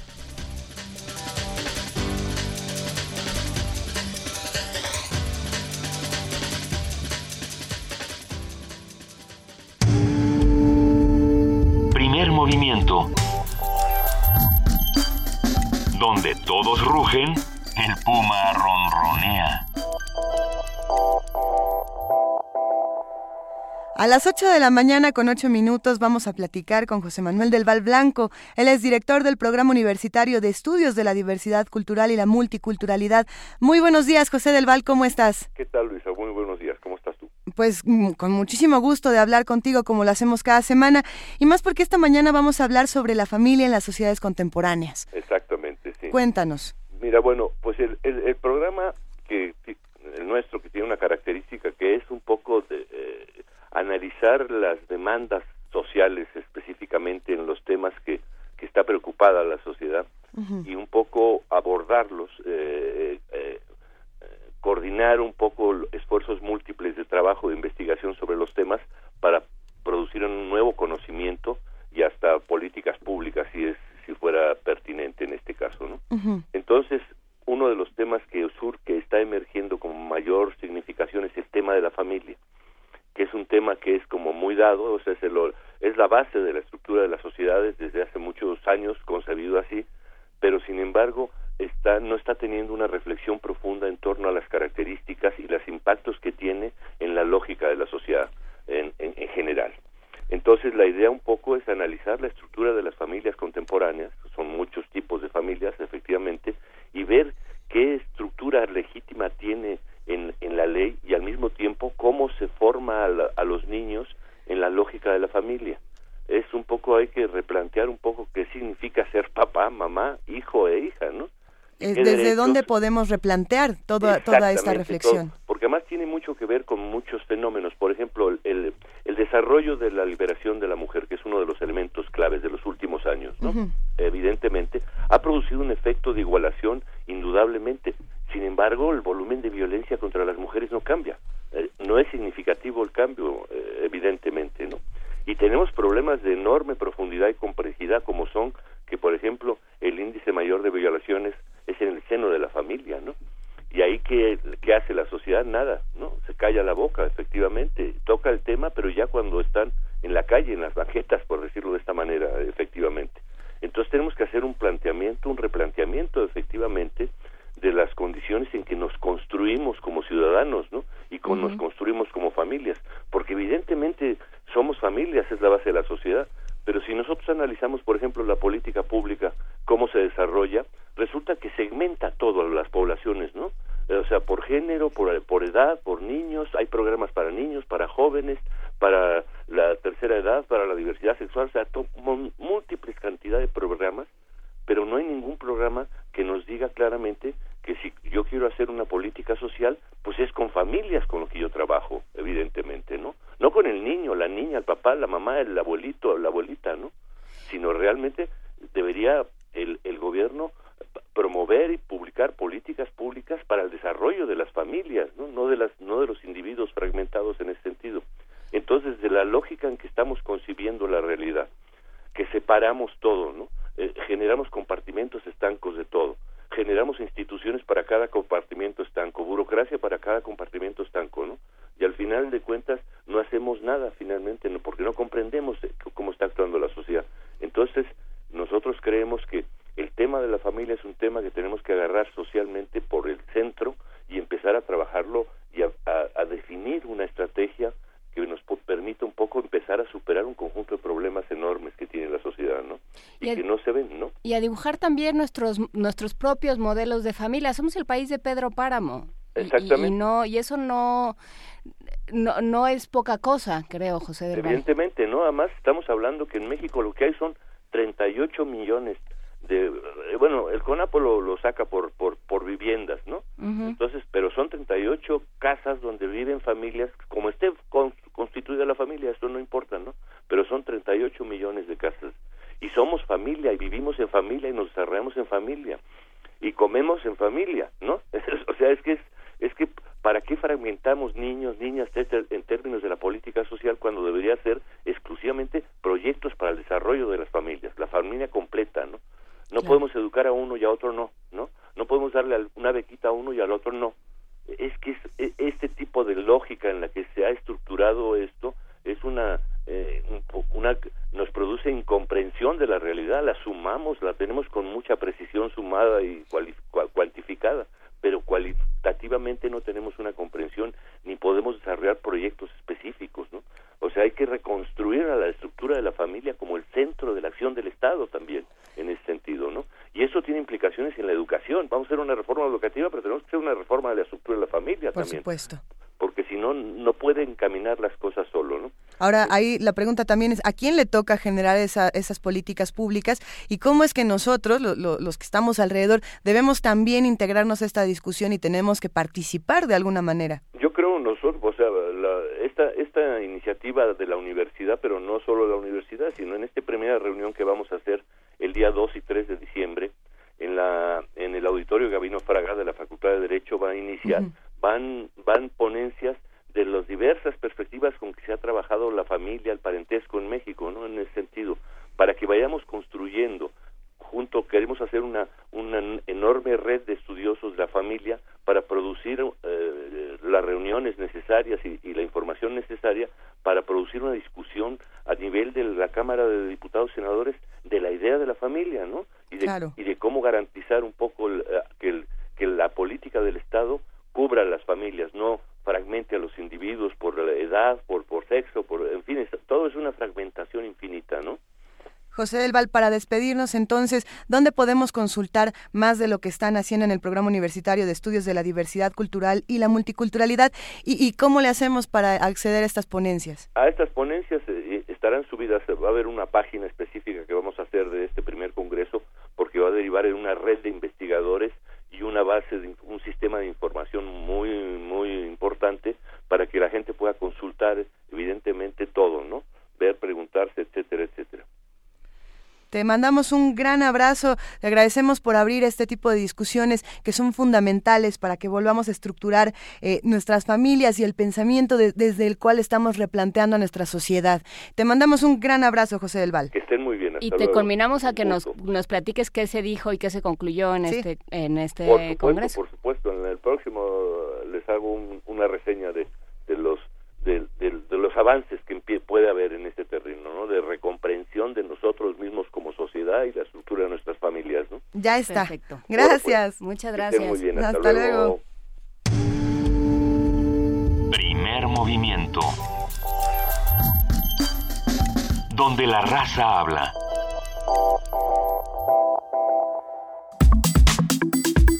Nota Nacional. Apenas el día de ayer varias personas resultaron heridas debido a un choque entre una unidad del Metrobús y un tráiler que transportaba 27 toneladas de carga. Por otra parte, cientos de ciclistas se congregaron hace unos días para rendir un homenaje a Montserrat Paredes y Felipe Torres Muñoz, los ciclistas que fallecieron la semana pasada en calles de la Ciudad de México. Además del homenaje, los manifestantes señalaron que realizaban una intervención urbana para exigir al gobierno capitalino la infraestructura necesaria que garantice la seguridad no únicamente de los ciclistas, sino también de los peatones, de los usuarios del transporte público y de los automovilistas. De acuerdo con el Reporte Nacional de Movilidad Urbana en México 2014-2015, entre 2000 y 2012 el 77% de la inversión pública se destinó a infraestructura vial en la Ciudad de México lo que detonó un aumento en el número de automóviles que pasó de 160 a 300 por cada mil habitantes. Este fenómeno no solo empeoró el tráfico, sino que obligó a los ciudadanos a gastar casi 20% de sus ingresos en transporte. Para saber qué es lo que está pasando con los distintos modelos de movilidad en nuestra ciudad, sus usuarios y los distintos derechos y obligaciones de cada uno, hoy vamos a platicar con Javier Treviño. Él estudió física en la UNAM y una maestría en desarrollo urbano en el Colegio de México. Es director para México del Instituto de Políticas para el Transporte y del Desarrollo eh, y también es fundador, eh, bueno, este es un organismo internacional sin fines de lucro que promueve el transporte sustentable y equitativo a nivel mundial. Javier Treviño, muy buenos días, ¿cómo estás? Hola, ¿qué tal? Buenos días. Para nosotros es, un gusto que nos acompañes esta mañana. Hay, hay, muchas discusiones alrededor de lo que está pasando con la movilidad en nuestra ciudad. Eh, ¿qué, modelos están en este momento coexistiendo? Bueno, pues tenemos el, el, modelo, eh, digamos, desde los 60, 70, basado en el, la movilidad automóvil. Pensábamos que eso iba a resolver la movilidad y lo que estamos viendo este los últimos años es que en realidad no, ¿no? Entonces un poco la, la, la tendencia en otras ciudades es buscar que mucho más gente se mueva en transporte público, caminando, en bicicleta y un, digamos, un porcentaje eh, controlado se, se, siga moviendo en automóvil, eh, pero, pero de, modo que podamos eh, resolver los, los retos de movilidad de las ciudades. Si no, es prácticamente imposible que las ciudades puedan resolver sus necesidades de movilidad con, con más de 30-35% de uso del automóvil. Ok, entonces eh, se plantea por un lado una restricción al uso del automóvil. Eh, ¿Cuáles serían, digamos, pongamos que fuéramos a, implementar unas reglas, a poner en práctica una serie de reglas y todos estuviéramos de acuerdo en una, en una cosa ideal. ¿Para qué se tendría que usar cada uno de los transportes? ¿En qué, en qué circunstancias ideales se, utilizaría cada uno de los transportes? Esa es una muy buena pregunta, que es un poco de los temas que estaban sobre la mesa cuando, por ejemplo, discutíamos el, el, hoy no circula si todos queremos salir a nuestro auto al mismo tiempo, no vamos a, circular más de tres cuadras. La cosa es cómo nos ponemos de acuerdo de cuándo se usa el automóvil y cuándo no. Y lo, lo que hay es, es hay, criterios. Lo, lo que sí está demostrado es que eh, son los más, los que más ingreso tienen son los que más usan el automóvil. Por lo tanto, el tema del cobro al uso del automóvil a través de parquímetro, estacionamiento o a través de peajes, cuotas, tiene sentido, porque entonces eh, quien más eh, eh, tiene necesidad de usar el auto, pues está dispuesto a pagar en ese momento. por ejemplo, parquímetros, el que trabaja todos los días no está dispuesto a pagar parquímetros todos los días durante todo el día. Entonces, digamos, deja de usar el automóvil, el que usa todo, todos los días este, el, automóvil a, la oficina y permite que el espacio lo utilice alguien que vaya a una consulta, alguien que vaya a comer, alguien que vaya a una clase, este, y, que valora mucho más ese viaje en auto. Entonces, eso es un poco lo que hay que ir haciendo, definiendo quién eh, restringir, quién usa el, el, automóvil a ciertos horarios y, y, y, promover un transporte público de calidad, eh, de, de mucha calidad y cobertura, y lo mismo poderse mover en bicicleta de manera segura en toda la ciudad, ¿no? Aunque ahí entra una pregunta, o sea, por ejemplo, ¿cómo se está invirtiendo el, los recursos para la movilidad en nuestra ciudad? Yo me quedo pensando en las personas que quizá realmente necesitan eh, eh, utilizar su automóvil para ir a trabajar, no los que pueden prescindir de él, y que todos los días se suben al segundo piso del periférico y pagan aproximadamente 25 pesos por viaje. ¿no? Porque tienen que hacerlo, porque no tienen eh, otra opción de movilidad, quizá por el tiempo en el que tienen que desplazarse, no se tendrán, tendrán sus distintas razones. Eh, ¿Cómo, cómo, ¿Por qué nosotros estamos haciendo puentes en lugar de estar haciendo eh, mejoras distintas para el transporte público? Pues mira, es una buena pregunta eh, y yo yo lo que yo lo que diría hay una inercia, las inercias son fuertes, son son no son cualquier cosa y la inercia sobre el tema de infraestructura vial es, es muy fuerte. Justo ahorita estamos viendo el, el tema de un centro comercial en Coyoacán, ¿no? Oasis, este, que la, la propuesta, digamos, desde los 60 es hacer pasos a desnivel para acceder a, a, a, los cientos de estacionamientos que hizo el centro comercial. Ese modelo es un modelo que claramente ha demostrado que ya no funciona, pero estamos viendo que, el, que la inercia hace que la propuesta del, del, del, de desarrolladores, de funcionarios sea hacer un paso al nivel, ¿no? Y sabemos que no resuelve nada, sabemos que es un gasto innecesario, sabemos que tendría que hacerse esa inversión en transporte público, en, ciclovías, en mejores banquetas, lo sabemos, pero la inercia es muy fuerte. Entonces esto, digo, eventualmente con un cambio generacional va a pasar, pero hay que un poco apurarnos a hacer los cambios, porque porque si no eh, vamos a generar costos sociales muy muy fuertes. Sí, es que yo creo que aquí está el, el punto, ¿no? Porque porque si todos volteamos hacia el transporte público, pero todos eh, los usuarios sabemos que el transporte público es malo e insuficiente, ¿no? El, el Metrobús está muy bien, siempre y cuando eh, se, se, confine a sus carriles confinados, este, siempre y cuando eh, respete ciertas cosas, no haya estas, estas em, pantallas que, que tienen ruido a todo volumen, etcétera, ¿no? Y no sé ahora pico, como, como bien dice nuestra productora Silvia Cruz. Eh, pero y el metro es insuficiente también, pero pensamos en, en, los, en los microbuses que, que van por su cuenta, que no le rinden cuentas a, nadie prácticamente, y entonces ahí empiezan los problemas. Y yo estoy de acuerdo con usar el transporte público, pero ¿qué transporte público me estás ofreciendo? De acuerdo, sí. El reto de transporte público son dos. La primera, ampliar la cobertura de, sistemas de transporte masivo y la otra, mejorar la calidad del servicio. eh, no es caro, o sea, realmente no es caro comparado con el tamaño del dinero que tenemos en inversión pública, eh, pero estamos invirtiendo tan mal nuestro dinero. 80, 8 de cada 10 pesos lo seguimos gastando en infraestructura del automóvil y solamente 7 de cada, de cada 100 pesos lo invertimos en, en, en, en transporte público. 7, 7%.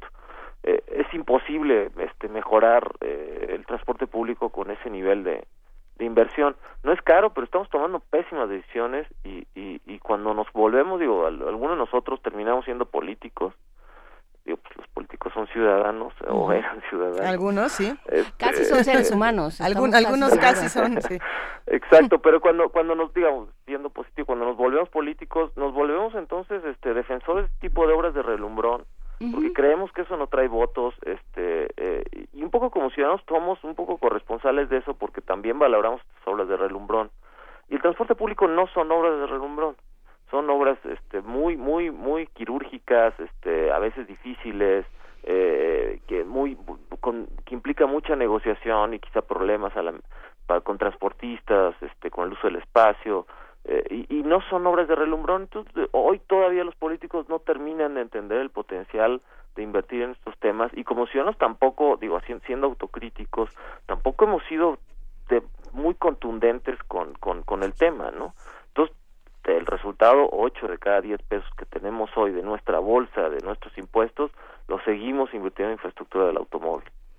Sí, y, creo que mencionas algo, algo importante, ¿no? En este asunto del transporte y de la, movilidad en la ciudad hay dos grandes eh, grupos de actores. Por un lado estamos los ciudadanos que tenemos que tomar decisiones como eh, buscar alternativas, caminar más, este, a lo mejor movernos más en, en manada, ¿no? Buscarnos eh, maneras de compartir el automóvil, ¿no?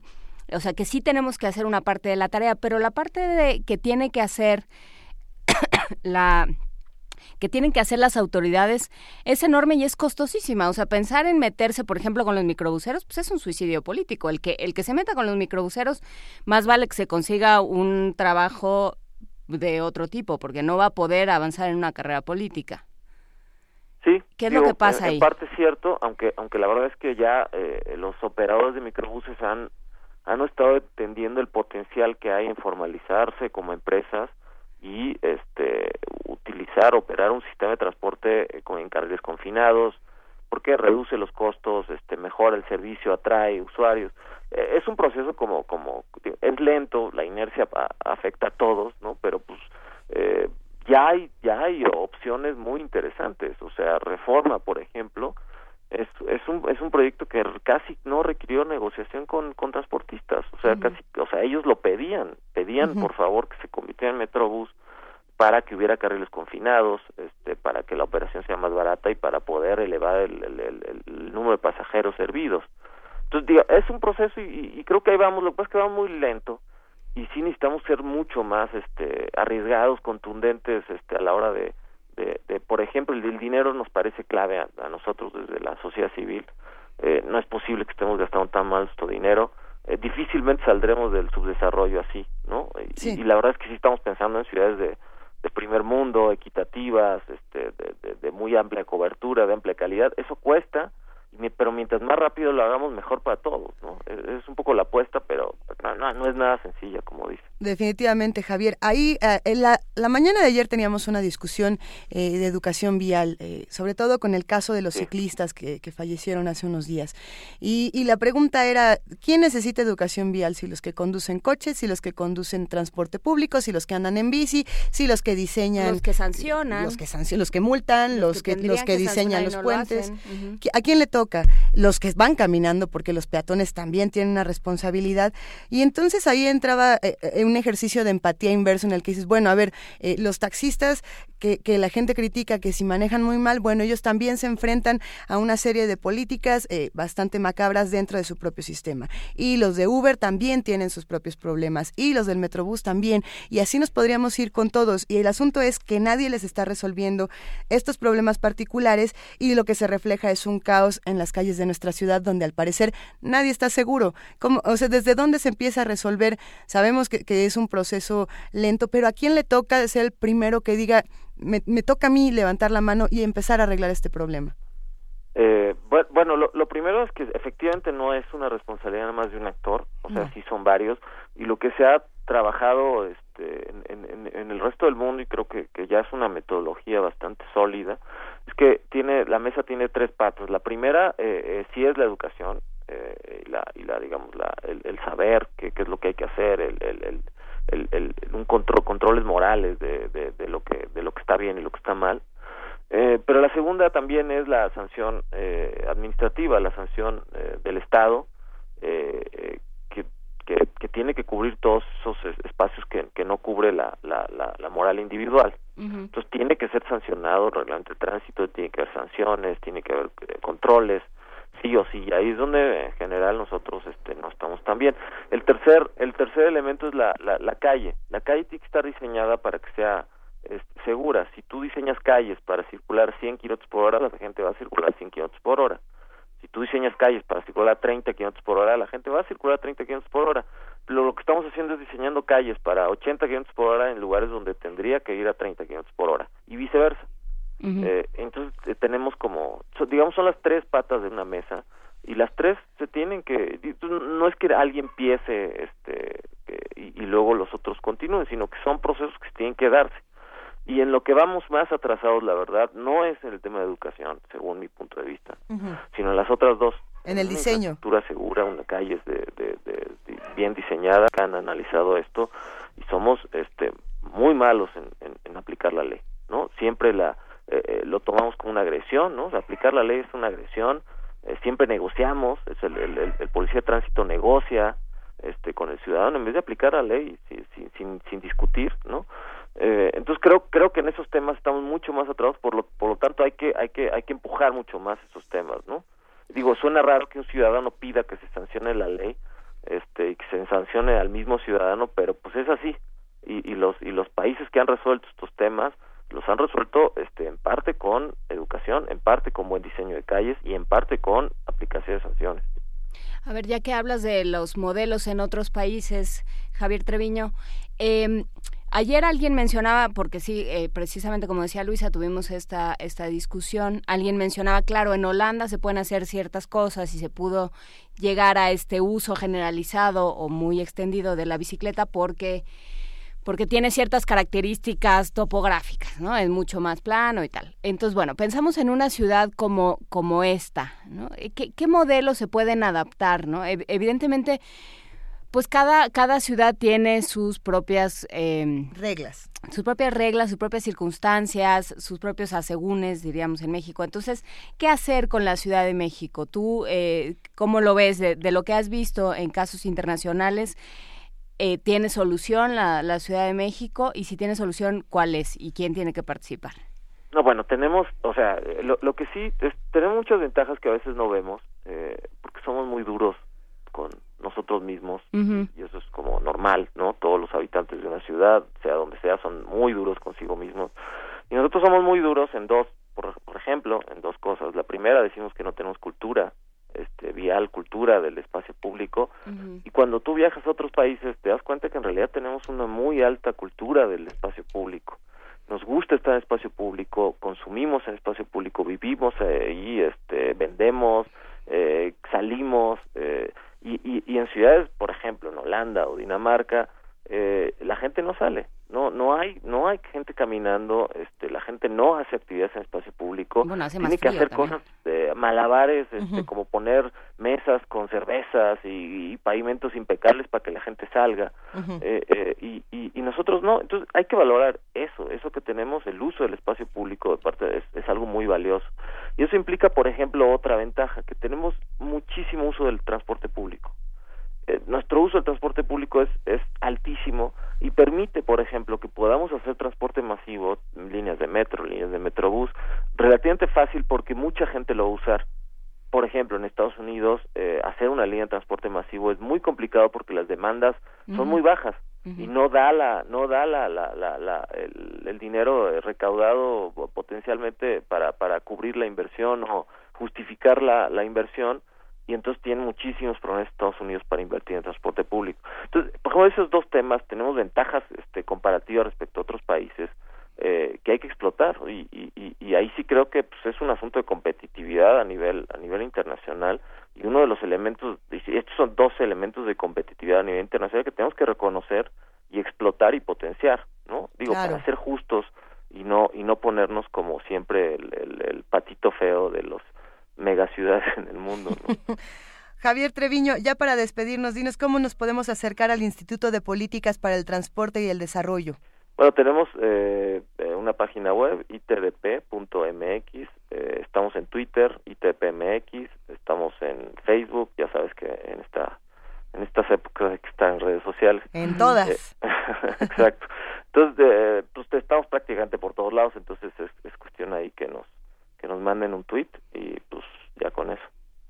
Venga, pues te mandamos un gran abrazo y te agradecemos por todo este análisis, Javier Treviño. Eh, nos escuchamos pronto, sigamos discutiendo todo lo que está pasando en nuestra ciudad.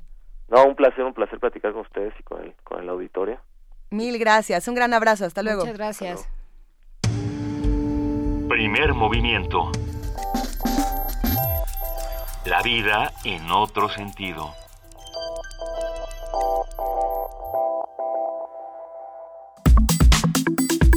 Nota Internacional. En Bruselas, Bélgica, las universidades, los colegios y el metro han permanecido cerrados ante el temor de un posible ataque similar al ocurrido el 13 de noviembre en París. El primer ministro belga, Charles Michel, justificó la medida debido a una amenaza seria e inminente de ataques múltiples y coordinados. Para el resto del país seguirá vigente el nivel de amenaza 3 de una escala de 4. Las autoridades de Bélgica han anunciado la detención de al menos cuatro sospechosos acusados de haber participado en los atentados de la capital francesa que dejaron 132 muertos. Bélgica ha estado en el centro de las investigaciones sobre los atentados de París, después de la aparición de posibles vínculos de los atacantes con Bruselas y en particular con el barrio pobre de Molenbeek. El análisis de las medidas que se están tomando en Bélgica para dar con los responsables de los atentados en París nos lo va a brindar esta mañana Inger Bugarín, de origen mexicano, es el, es el decano de los corresponsales latinoamericanos en Bruselas. Actualmente es corresponsal de Noticias MBS y Diario El Universal. Inger, muy buenos días, ¿cómo estás? Muy buenos días, saludos hoy en México. Eh, buenos días, Inger. Cuéntanos, eh, ¿qué, ¿qué se está viviendo en Bruselas? ¿Qué pasa hoy? Bueno, el día de hoy tenemos el cuarto día de emergencia de alerta máxima. y, bueno, ¿cómo puedo describirlo? Es un día que lo podríamos equiparar en México como un primero de enero, lo que es prácticamente insólito que esto esté ocurriendo en un mes de noviembre y, y, un día martes, ¿no? Eh, hay policías, hay fuerzas armadas, vehículos blindados, eh, los comercios están cerrados, las escuelas y museos también, el metro está fuera de servicio hay calles desoladas, eh, no hay tráfico vial. Y los motivos de esto es que el premier Charles Michel dijo que había una amenaza o hay una amenaza inminente, un ataque similar al de París. Eh, y están buscando también a, Salah Abdeslam, que supuestamente participó en el comando responsable de los atentados de París, que encuentra prófugo de la justicia en estos momentos. ¿Cómo es el, el, o sea, es un ambiente de miedo el que se vive? ¿Cómo, cómo lo está viviendo eh, la gente en, eh, común en la calle? ¿Qué es lo que se dice? Es un ambiente de cautela, de resignación, eh, no, no diría yo de miedo, pero sí es de, mucha cautela, ¿no? Y podemos decir que la gente está permaneciendo en, sus casas, la gente no está yendo a trabajar, no está yendo a los comercios, los pocos negocios que se ven abiertos en el primer cuadro de la ciudad, están totalmente vacíos. Eh, las principales calles como la Avenida Nueva, una de las más transitadas del centro de la ciudad, está totalmente cerrada, está vacía, no hay gente en la calle. Entonces un día, es un, es un cuarto día atípico mañana comenzarán a cambiar las cosas, aunque la alerta se va a mantener hasta el próximo lunes, dijo el Premier, en caso de que haya resultados concretos en los próximos días. Mañana cambiarán las cosas porque eh, las escuelas reabrirán y el metro de la ciudad paulatinamente recuperará su, su, actividad. Pero por lo pronto la situación sigue siendo una de, de mucha reserva, de mucho silencio y de gran cautela.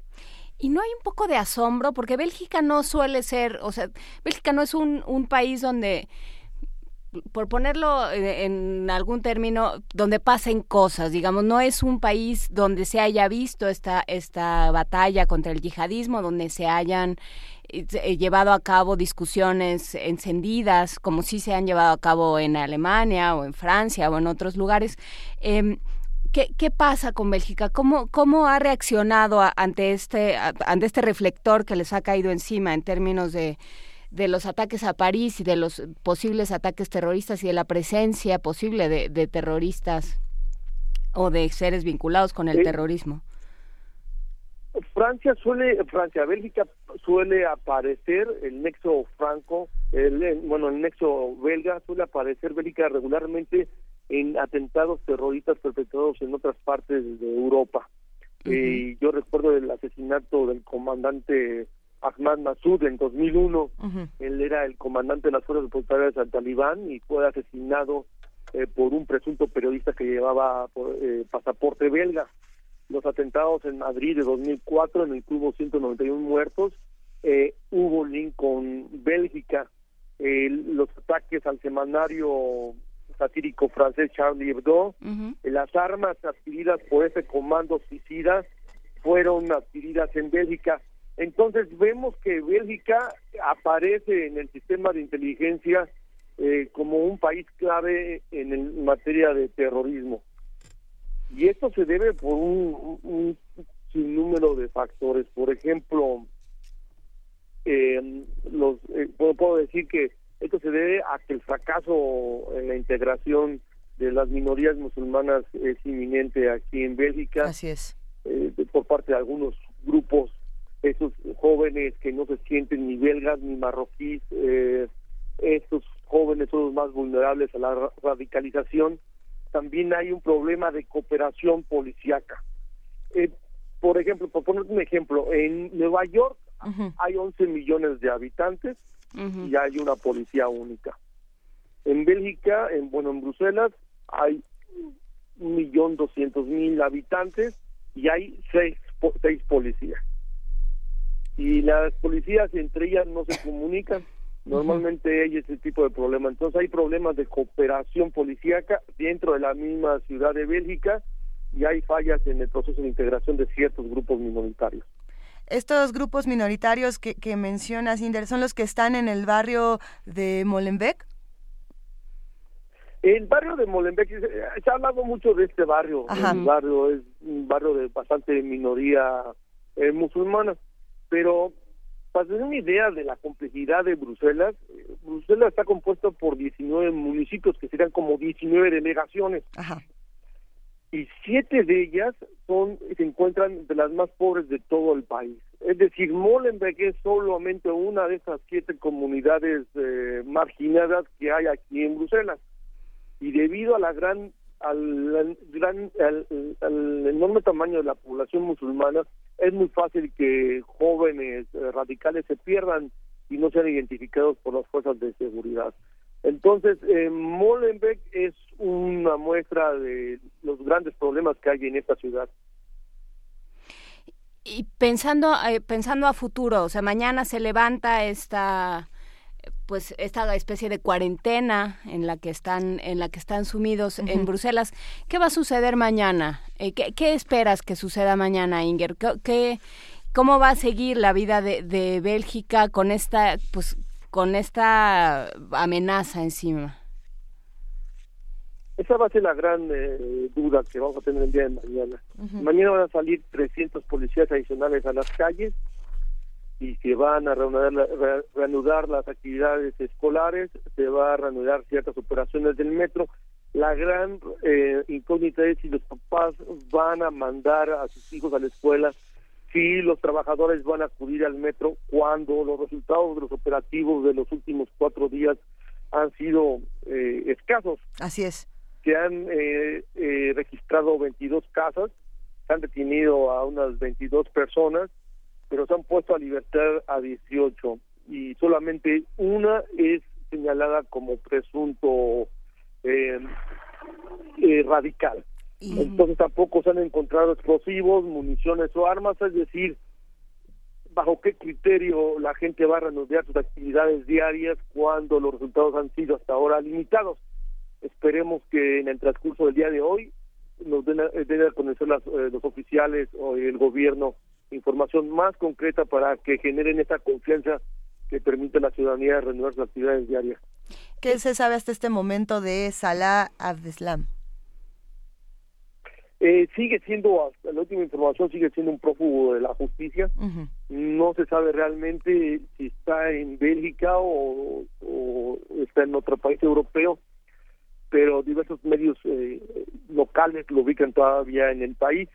Eh, se espera que a la brevedad sea detenido.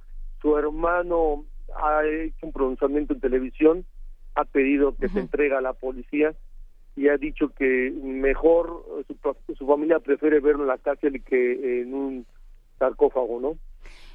Claro. Eh, a ver, decías hace un momento, Inger, que Inder, perdón, que no no sabían, que no se habían eh, adquirido los resultados esperados, digamos, que no era ideal la, la, situación para reabrir escuelas, para que la gente volviera a entrar al metro y demás. Eh, ¿qué, ¿Qué se hubiera querido? ¿Qué hubieran esperado según la inteligencia o la información con la que contaban? ¿Qué hubieran esperado? ¿Cuál hubiera sido un buen resultado?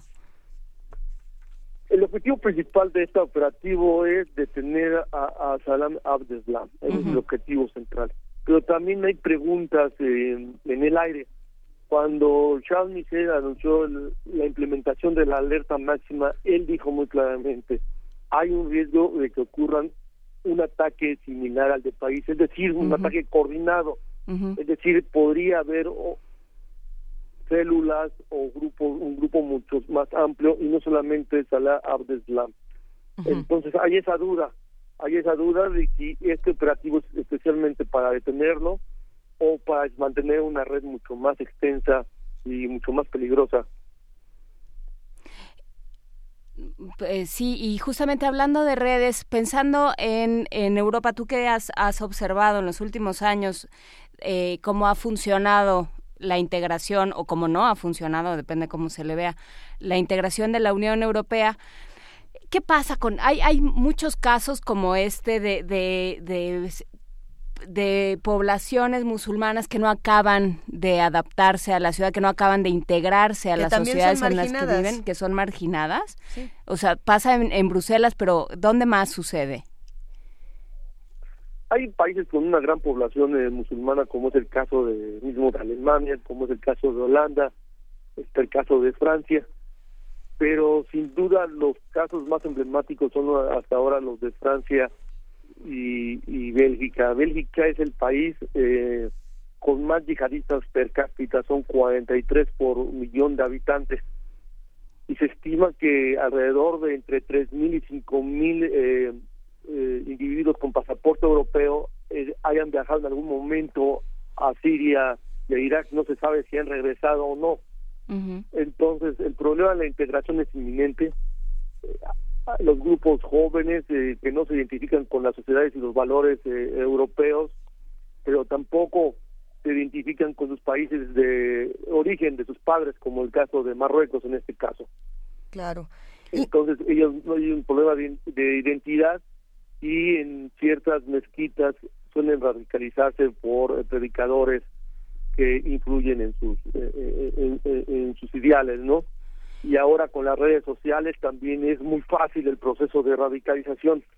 Europol ha dicho que a través de las redes sociales hay ISIS, el Estado Islámico, trata de, atraer a seguidores. Incluso el Estado Islámico cuenta con una unidad especializada en operar en redes sociales para atraer a estos jóvenes vulnerables. Pues el problema es mayúsculo y la gran pregunta es qué va a hacer Europa cuando vuelvan estos eh, yihadistas a, al continente. O, qué va a hacer eh, mañana, digamos, como a lo mejor un muchacho musulmán que no que, que sus padres son, son eh, de Marruecos y que nació en, en Bruselas, pues cómo va a caminar por la calle, qué va a suceder, no se va a ir empeorando todo el problema, no se alimenta a sí mismo de alguna manera. Hay temores de que la extrema derecha aproveche esta situación para sus propios intereses, ¿no? Lo que van a hacer es aprovechar el ambiente de miedo para ellos atraer votos yo no creo que, bueno, yo creo que sí va a aumentar la, la, eh, la islamofobia en algún momento, pero sin duda eh, va a haber mucho mayor inversión para tratar de reintegrar a, la, a la, comunidad minoritaria, ¿no? Habrá que... Hay, digamos que... Eh, se, trata de una minoría también, no hay que generalizar. Hay gente muy integrada que forma parte de la economía, pero es un grupo muy reducido el que se siente aislado, que no encaja y que es el más vulnerable. Yo creo que en los próximos meses veremos eh, una mayor inversión en este sector para tratar de ayudar a estos grupos vulnerables. Pues sí, habría, habría que revisar eso y también cómo, cómo sucede en Bélgica y cómo sucede en el resto del mundo, ¿no? Por ejemplo, ya en Estados Unidos Donald Trump aprovecha esta oportunidad para decir, se los dije, ya ven, yo, yo, yo sí los mato, yo sí construyo muros gigantescos y no pasa nada. O yo voy a supervisar a todas las, a todas las mezquitas de todos los imanes, que es lo que, lo que ha dicho también. Y, y en otras ocasiones, como cuando fue toda la crisis migratoria el año pasado, en Alemania surgen estos grupos radicales como el caso de Pégida. ¿No? Entonces, si este tipo de oportunidades se, usan para, para radicalizar también el discurso del otro lado. Ese es el gran peligro que estamos enfrentando en estos momentos, eh, el, miedo, la respuesta que no sea proporcional, el que se pongan en riesgo los valores europeos como la transparencia, eh, la equidad, la igualdad, la justicia, eso puede verse en peligro en los próximos meses a causa de estos atentados en París ya estamos escuchando al gobierno eh, belga diciendo decir que los que vuelvan de Siria serán detenidos, serán expulsados los predicadores extremistas. Son elementos que van contrarios a los mismos valores europeos y que vemos eh, que están en peligro en estos momentos. Eh, también vemos que es una época electoral, Francia habrá elecciones próximamente, en España también, entonces están también emitiendo mensajes dirigidos a su público y a su electorado, ¿no? Por supuesto. Pues eh, seguiremos este asunto, eh, Inder Bugarin. Ojalá podamos volver a hablar con, contigo próximamente para ver cómo, cómo sigue la sociedad eh, belga y cómo sigue este problema de integración de las, de las poblaciones musulmanas. Te lo agradecemos enormemente. Hasta luego. Muy buen día, México. Un, gran abrazo. Hasta luego. Primer movimiento. La vida en otro sentido.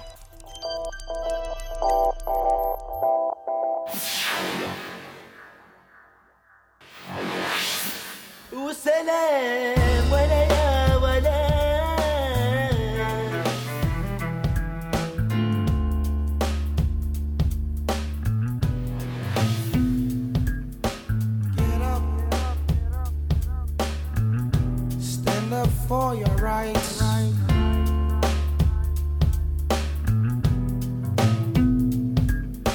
Get up, get up. Say fuck the government and stand up for your rights.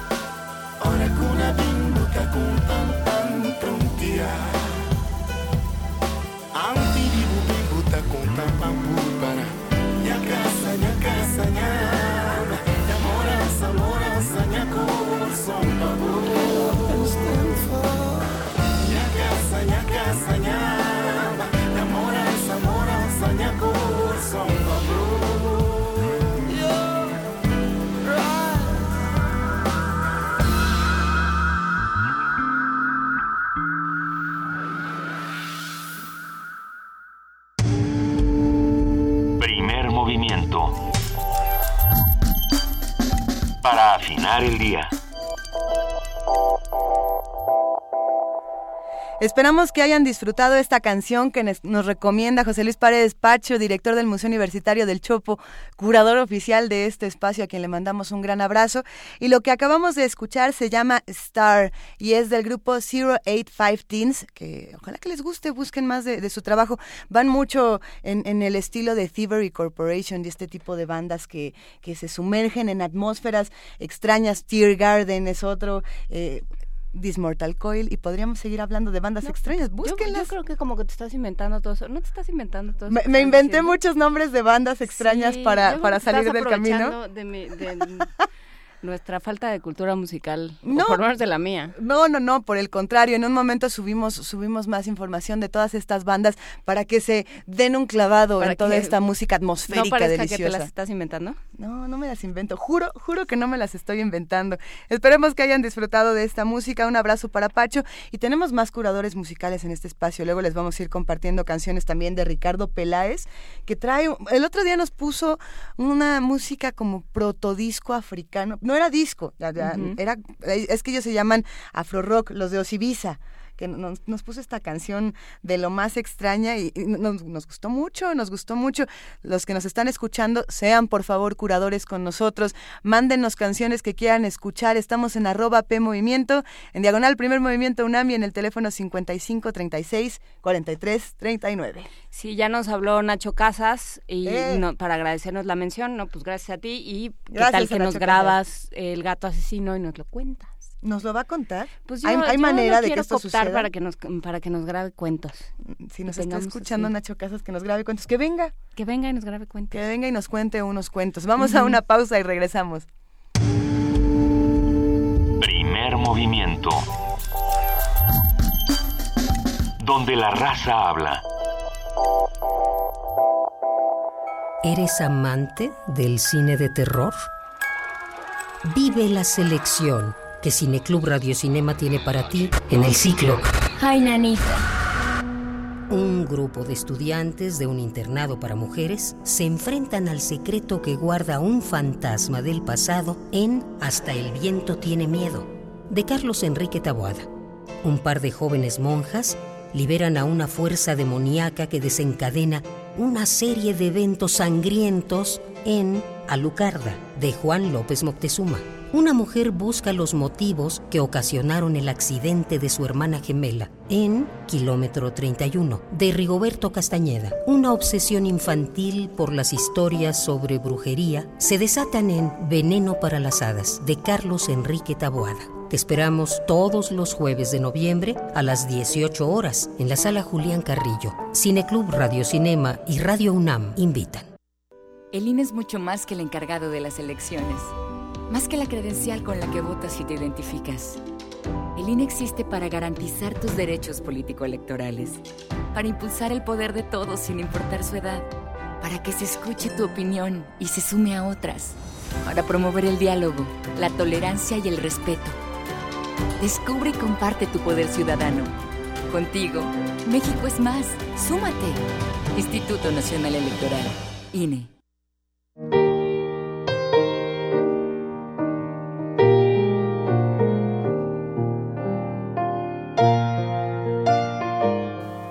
Como regalo de Feliz Navillas, Alex Mercado tocará su más reciente disco, Refracciones.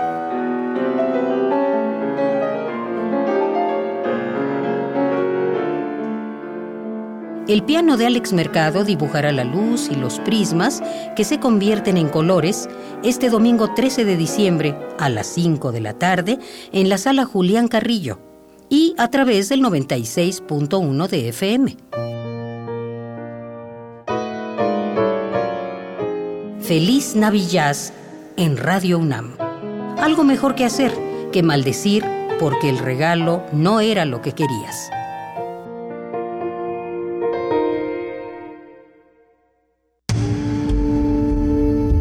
Primer movimiento. Información azul y oro. 9 de la mañana en punto y ya está con nosotros Elizabeth Rojas para el corte informativo de las 9. ¿Cómo estás, Elizabeth? ¿Qué tal, Juan Inés? Buenos días. Buenos día. días.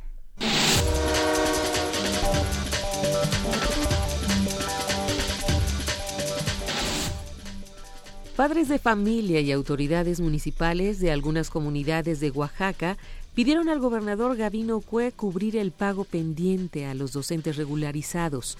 En conferencia de prensa y en representación de 30 autoridades municipales, el edil de Teojomulco de la Sierra Sur, Gonzalo Alejandro López Castellanos, adelantó que en caso contrario realizarán movilizaciones.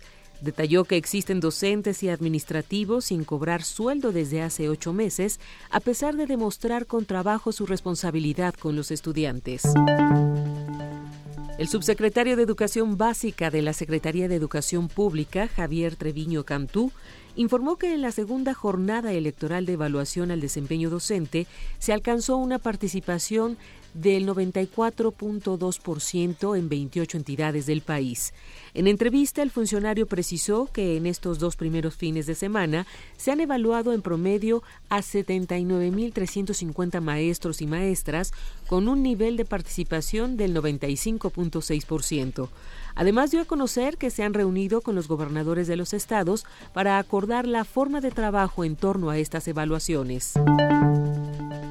A 14 meses de los hechos de Iguala, el próximo jueves los padres de los normalistas de Ayotzinapa realizarán una marcha hacia la residencia oficial de Los Pinos. Así lo dio a conocer Felipe de la Cruz, vocero de los padres, quien aclaró que aún no han decidido si realizarán un plantón en ese lugar, ya que no hay condiciones.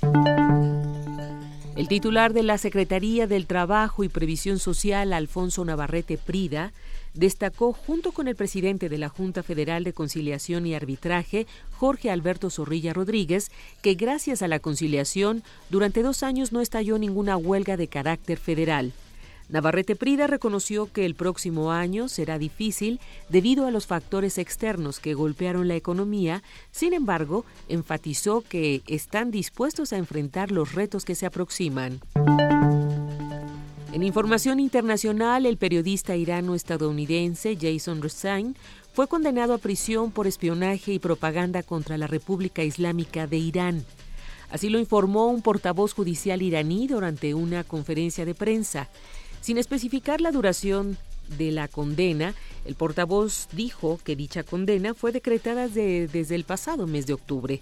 Por su parte, Leila Hassan, abogada del periodista y a quien se le ha negado el acceso a las pruebas en contra de Rezan, aseguró sentirse sorprendida por la noticia, ya que señaló no le han notificado sobre el veredicto y sus detalles. Relatora especial de la ONU insta a crear un observatorio del feminicidio.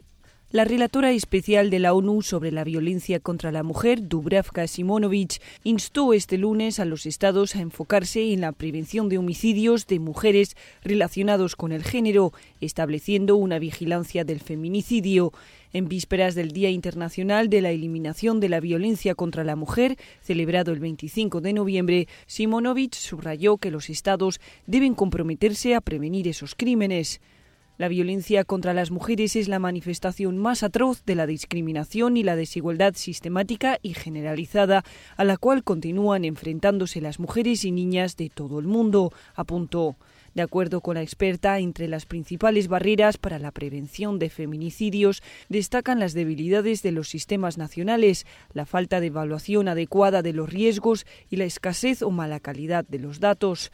En este contexto, Simonovic pidió a los estados establecer un observatorio del feminicidio y publicar cada 25 de noviembre el número de estos crímenes con los datos desglosados por edad y sexo de los agresores, así como la relación entre el agresor y la víctima. Carlota Fluxa, Naciones Unidas, Nueva York. Tras los ataques registrados durante las últimas semanas, el ejército israelí prohibió la entrada de palestinos a varios asentamientos judíos en el sur de Cisjordania. Esta decisión, que es aplicable solamente a las colonias del bloque de Gush Etzion, distrito palestino de Belén, fue tomada como medida de seguridad, señaló un portavoz militar. Hasta el momento, el ejército, que ha desplegado casi nueve batallones entre Belén y Hebrón, no ha informado cuánto tiempo durará dicha prohibición. El 90% de los desastres tienen relación con el clima. La oficina del Alto Comisionado de la ONU para los Derechos Humanos expresó preocupación este viernes por las víctimas causadas por el conflicto en Ucrania. El portavoz de esa oficina, Rupert Colville, dijo a la prensa en Ginebra que con las hostilidades recientes, el total de muertos ya excede los 5.000 y los heridos sobrepasan los 11.000. En solo nueve días, entre el 11 y el 21 de enero, 262 personas han muerto por las hostilidades. Esto es un promedio de 29 muertes diarias y este ha sido el periodo más letal desde la declaración del alto el fuego el 5 de septiembre, dijo Colville. Estos acontecimientos tienen lugar en medio de combates y bombardeos intensos en la región de Donetsk, especialmente alrededor del aeropuerto. El gobierno y las tropas prorrusas han utilizado tanques y artillería pesada. Un número desconocido de civiles murió cuando una pieza de artillería hizo blanco en un ómnibus en Donetsk en el segundo de ese tipo de incidentes en los últimos 10 días. Entre tanto, la Agencia de la ONU para los Refugiados, la ACNUR, afirmó que las nuevas restricciones impuestas al movimiento de personas en las zonas de conflicto en Ucrania estaban afectando a los más vulnerables, particularmente a las personas mayores y a los discapacitados. Jorge Millares, Naciones Unidas, Nueva York.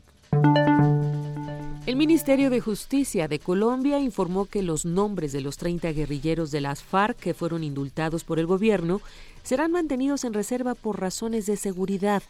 Yesid Reyes, titular del ministerio, enfatizó que solo quedarán en libertad aquellos excombatientes condenados por delitos de rebelión o conexos, entendidos como tal el porte ilegal de armas, municiones o informes de uso privativo de las Fuerzas Armadas.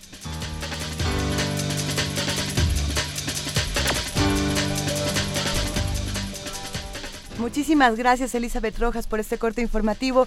Que tengas un gran día y nos escuchamos mañana. Igualmente para ustedes, buenos días. Mil gracias.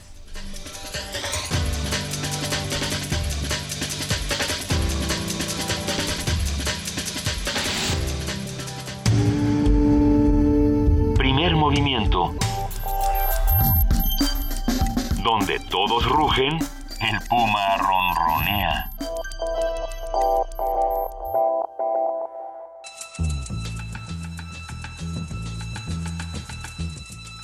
Es hora de poesía necesaria.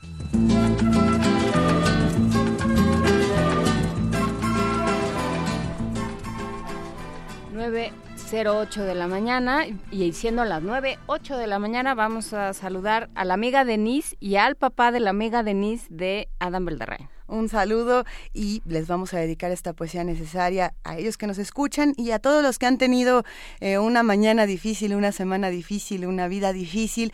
Eh, siempre hay una respuesta en la poesía y esta respuesta nos la va a dar esta mañana eh, nada más y nada menos que Walt Whitman, este poeta estadounidense que además era ensayista, que además era filósofo, que además era periodista, que además era todo. Y, sí, él, es la respuesta.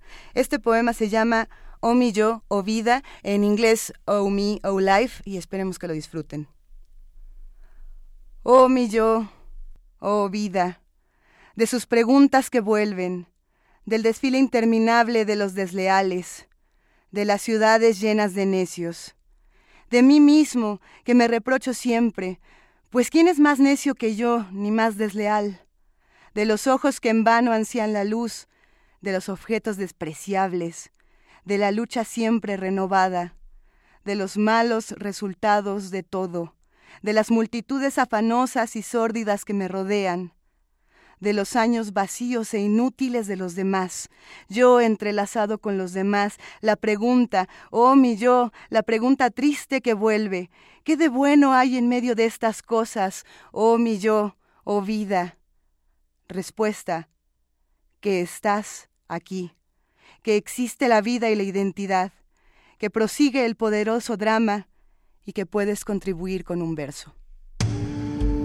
Primer movimiento.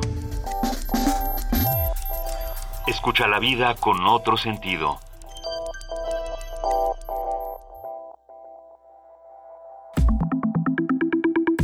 La mesa del día.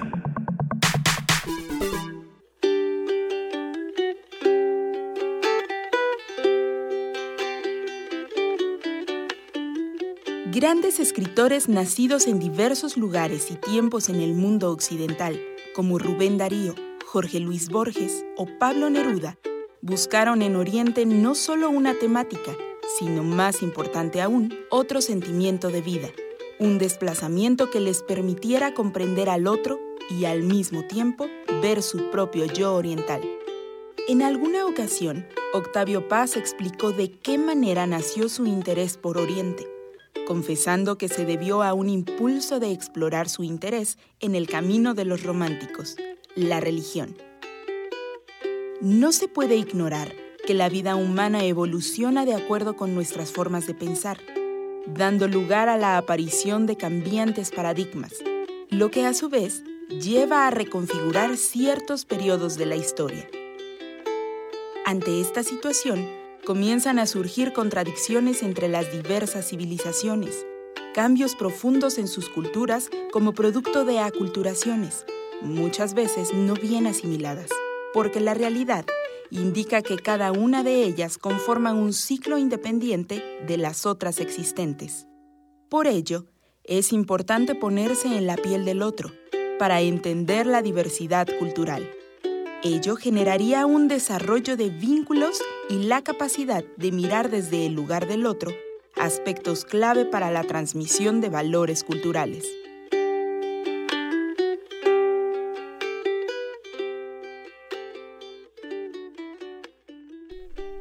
La asimilación de ciertas características en el otro proviene de la necesidad de proteger la coherencia de nuestra propia imagen.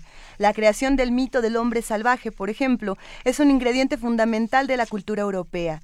Es la construcción de un alter ego salvaje y artificial que, que preserva la identidad del europeo como hombre occidental civilizado sobre la construcción del otro como figura amenazante, de dónde surge, para qué sirve y cómo puede neutralizarse, hoy platicaremos con Enrique Díaz Álvarez, escritor, doctor en filosofía, profesor de filosofía y teoría política contemporánea de la Facultad de Ciencias Políticas y Sociales de la UNAM.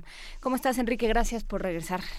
Hola, Luisa. Hola, Juana Inés. Muchas gracias por invitarme. Bienvenido de vuelta. Encantado. A ver, platicábamos ahorita fuera del aire de un libro de Julián Herbert sobre la matanza de chinos en Torreón. Dice, mm, mm, La Casa del Dolor Ajeno, lo estoy leyendo ahorita y es una... Es, una la historia de un pequeño genocidio, pequeño genocidio, que evidentemente no hay ningún un genocidio que sea pequeño, pero habla de este de lo que un poco supongo que hablaremos hoy, que es un poco este miedo al otro y a, y a las consecuencias que puede llegar esa construcción del enemigo, ¿no? ¿Cómo construimos los enemigos actualmente? ¿Desde dónde los estamos formando? Pues eh, digamos, el otro en realidad siempre está en, forma parte del proceso en que construimos nuestra identidad, ¿no? Tanto personal como colectiva. Digamos, sin alguien de quien diferenciarse o de alguien de quien di- distanciarse, pues sería difícil decir yo o nosotros, ¿no? O sea, en ese sentido, el otro es una condición de posibilidad para ser, di- o sea, distinguirnos, ¿no? Para ser. El problema es cuando ese otro se hace una construcción también, ¿no? O sea, cuando hay una voluntad de frontera, cuando hay una cuestión ya que nos obsesiona y nos y termina movilizando ciertas pasiones que pues afectan el espacio de lo público, ¿no? Sí, eh, pensando en, porque tú decías de eh, cómo se cómo se construye el otro mm, y cómo nos amenaza el otro en la vida moderna o algo así, planteaste la pregunta, ¿no, Luisa? Así es. Pero es, pero no es la misma discusión desde Desde la. Biblia, o sea, desde el Código de Hammurabi, ¿no Sí, estamos peleando con lo mismo?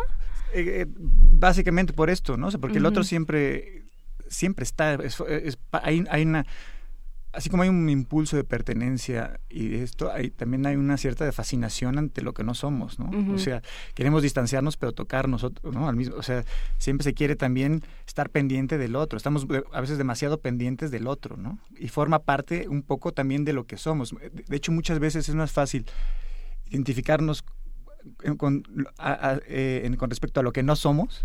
O sea, a Sí, saber lo que no queremos que lo que sí queremos, ¿no? Sabemos, sabemos muy bien lo que no somos, no es tanto lo que somos, ¿no? O sea, por ese contraste, ¿no? Pero claro, ese problema del salvaje, de, del incivilizado, del pseudohumano, de cuando ya eh, eso empieza a ser eh, una cuestión, pues que se puede entrar en la barbarie, eso es mucho más peligroso. O sea, Montaigne, por ejemplo, es una frase que siempre me gusta y con todo lo de Francia y todo esto está como como que cada vez me da más vueltas a la cabeza, ¿no? Él dice, siempre llamamos barbarie o llamamos bárbaro aquello a lo que no estamos acostumbrados, ¿no? O sea, sí. el bárbaro siempre es el otro, ¿no? Nosotros nunca reconocemos, nos cuesta mucho trabajo reconocer nuestra propia barbarie, ¿no? Es el raro, el extraño, el diverso, el diferente, el que no es de aquí. La palabra barbarie ha estado sonando en todas las noticias, Claro. en todos los medios de comunicación, redes sociales, sobre todo después de este discurso de Obama que causó además una controversia brutal.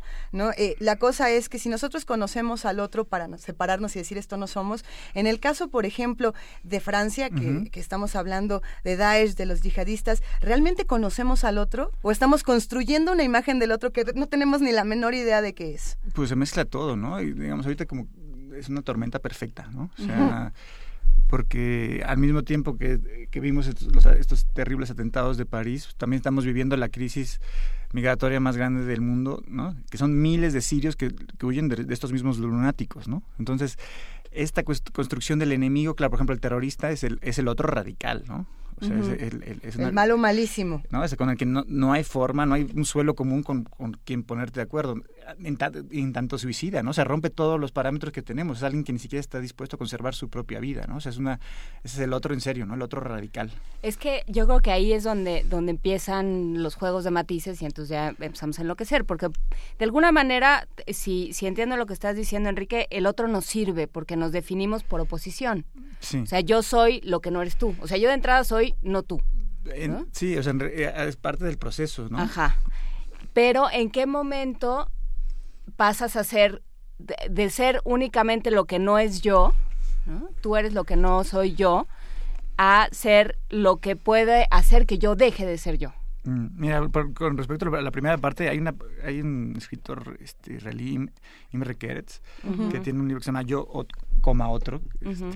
y que habla, por ejemplo, de, de todo esto, ¿no? Tiene una cita que dice, ¿qué identidad puede tener quien insiste sin cesar en su identidad específicamente húngara? Vamos a ver, ¿cuál es la especificidad húngara?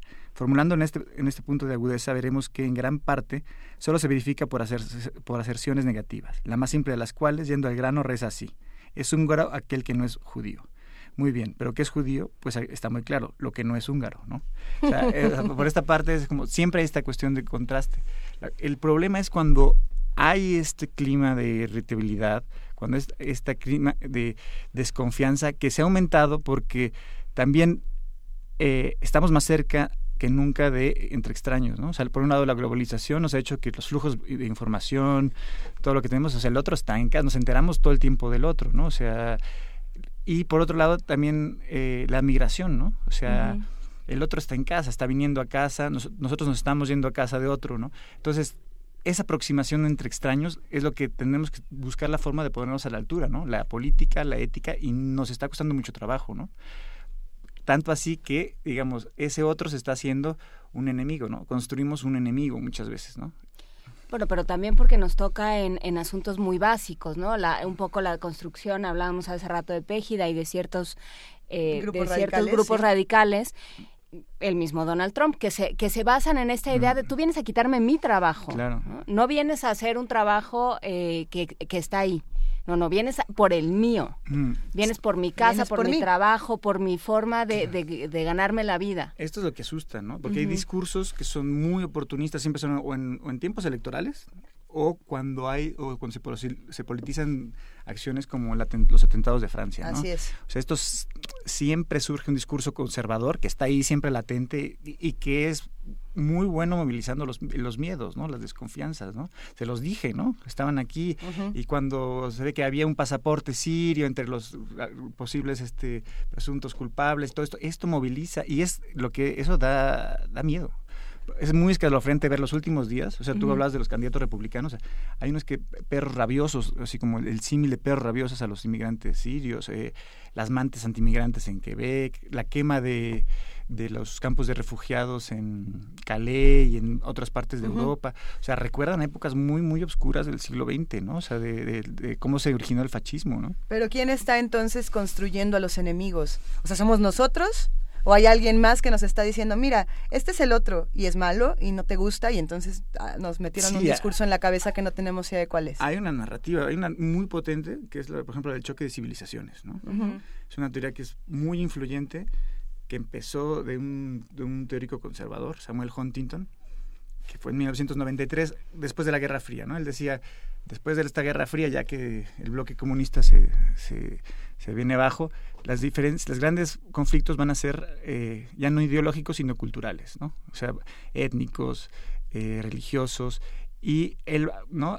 Eh, es una teoría de carácter muy defensivo, ¿no? O sea, como si las civilizaciones, las culturas realmente fueran impermeables y homogéneas, ¿no? Como si realmente no hubiera millones de franceses que son musulmanes, millones de, de, de eh, o Irish Americans o como si, como si las, las, civilizaciones fueran puras. Son, son teorías que son muy nostálgicas, ¿no? Que hablan como si realmente todavía se pudiera hablar de una sociedad homogénea y todo esto. Y esto es muy peligroso porque mueve a ciertas eh, acciones que son muy bárbaras, ¿no? Sabemos desde alguien que en Londres avienta a una mujer al metro por llevar un yihad. O, sea, es, es, muy peligroso lo que estos discursos, porque crean el miedo, ¿no? O sea, se moviliza el miedo. Pero es que son muy, o sea, mi siguiente pregunta iba a ser, ¿cómo, cómo podemos detectarlos? Porque es muy fácil. Ayer, eh, con todo este asunto de los cambios en, dentro de la UNAM misma, empieza a haber estos asuntos de pero ese cuate no, no estudió en la UNAM. es que, eh, ese, no es, ese es el otro. Ese es el otro. Entonces, a ver, es que es que es muy es bien fácil caer ahí. Claro, y el otro también de pueblos ajenos, ¿no? O sea, los vecinos. O sea, decía en, el malestar de la cultura, Freud hablaba de que siempre, ah, siempre se podrá juntar amorosamente a un determinado número de personas mientras hay otros en quien descargar los golpes, ¿no? Sea el vecino, sea el del otro equipo de fútbol, sea el de la otra universidad, sea el de... O sea, esta cuestión, si hay una pulsión, ¿no? Por agruparnos y también por distanciarnos. El problema es que cuando esa esa frontera, digamos, los límites de las fronteras tampoco es que sean malas per se, ¿no? O sea, la piel es una frontera. Necesitas las fronteras. Pero cuando, exacto, cuando es una cuestión de voluntad de frontera y cuando, es, cuando hay una obsesión de frontera, entonces cuando ya entramos a terrenos que son más peligrosos. ¿Se puede imaginar eh, un mundo donde no hubiera otros? O sea, siempre va a haber otros, pero se podría imaginar que no existen otros y de pronto todos somos la misma cosa, o es imposible. Pues ojalá, pero sí es un poco como el ideal cosmopolita y la paz perpetua, o sea, mm, es difícil pensarlo, ¿no? Pero yo creo que hasta evolutivamente necesitamos a los otros. Sí, es difícil. O sea, pensando, a lo mejor es una cosa ya muy, de un darwinismo ya muy, muy, muy de banqueta, pero vamos, pensar si yo no, si no hay otro, entonces primero cómo me defino, o sea, ya seríamos como un caldo primigenio, o sea, ¿qué? ¿Qué pasaría? La cuestión es, a ver, el, también hay diferencias entre, lo que entendemos por el otro. O sea, por ejemplo, cuando el otro es un antónimo, o sea, lo que no soy yo, lo que es totalmente diferente, bueno, ahí empezamos ya, ahí es, digamos, la raíz de esto que vemos. Pero el, el otro, la figura como alter, es otra cosa, ¿no? O sea, ese que no soy yo, pero se parece a mí tiene algo en cultura, ¿no? O sea, eh, eh, cuando ves un alter, cuando tú te identificas con ese alter, ¿no? Cuando tú mismo te ves a ti mismo como un otro, ¿no? Te extrañas de lo que haces, ¿no? Tienes remordimientos, tienes dudas, ¿no? O sea, digamos, este otro, o sea, nosotros dialogamos con nosotros mismos muchas veces, ¿no? Nos, nos sorprendemos de lo que hicimos o nos recriminamos de lo que hicimos, o sea, esta especie de extrañeza siempre está, ¿no? Y, y lo que hay que ver es cómo, digamos, lo que hay que pensar es cómo nos aproximamos entre otros, ¿no? O sea, porque vemos que es una cuestión que parece que pareciera que nos condiciona, ¿no? O sea, siempre hay estas fronteras, siempre hay estas distinciones, ¿no? Pero ¿cómo pensamos en poner algo en común, ¿no? Pienso en un video que sacaron unos eh, comediantes, eh, pues de algún pueblo, de, de alguna nación islámica, hace poco que decía, a ver, nosotros somos como ustedes, si se acaba el café nos ponemos muy tristes, este, necesitamos reírnos, necesitamos hablar, somos muy parecidos de veras, ¿no? O sea, no, no somos unos seres eh, eh, completamente otros. Sí, y luego nos... Eh, somos mucho más parecidos a lo que estamos dispuestos a aceptar muchas veces, ¿no? Claro. Y, y eso, por eso creo que muchas veces la, la imaginación puede ser como un, la lectura, son de esas pequeñas armas, muy modestas, son trincheras muy modestas, muy humildes, pero que sí nos pueden ayudar a romper los prejuicios que nos separan, ¿no? Y que muchas veces la política se, se encarga de crear, ¿no? O sea, porque la, la, imaginación en ese sentido es fundamentalmente transgresora, o sea, nos permite ir de visita, nos permite quebrantar las fronteras que la política muchas veces levanta.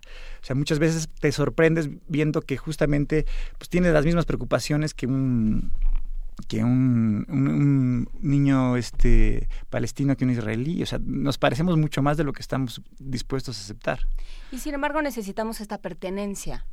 Hablabas tú de equipos de fútbol. Bueno, uno necesita, por extrañísimas pulsiones, necesita pertenecer, si no a un equipo de fútbol, eh, a, una religión. Sí, hay como una especie de impulso, ¿no? Hay un impulso de ver hacia adentro de la y comunidad, de, de identificarse con sí, que tendrá que ver con, no sé, hay un antropólogo nos podría nombrar más, pero tiene que ver con un poco de seguridad, supongo, con un poco de, de la de este, de este sentimiento de pertenecer, de casa. Y ahí entra la política. ¿No? Yo, claro. yo voy a cuidar al grupo. ¿no? Y cómo se organiza y se, se, se, organiza ese, ese, grupo para vivir mejor juntos. Pero eso, el problema es cuando esto pues entra en, confrontaciones totalmente eh, eh, sobredimensionadas con otras personas por el simple hecho de que no comparten tu ideología, que no comparten tu religión, que no comparten tu color de piel, que no comparten tu nacionalidad.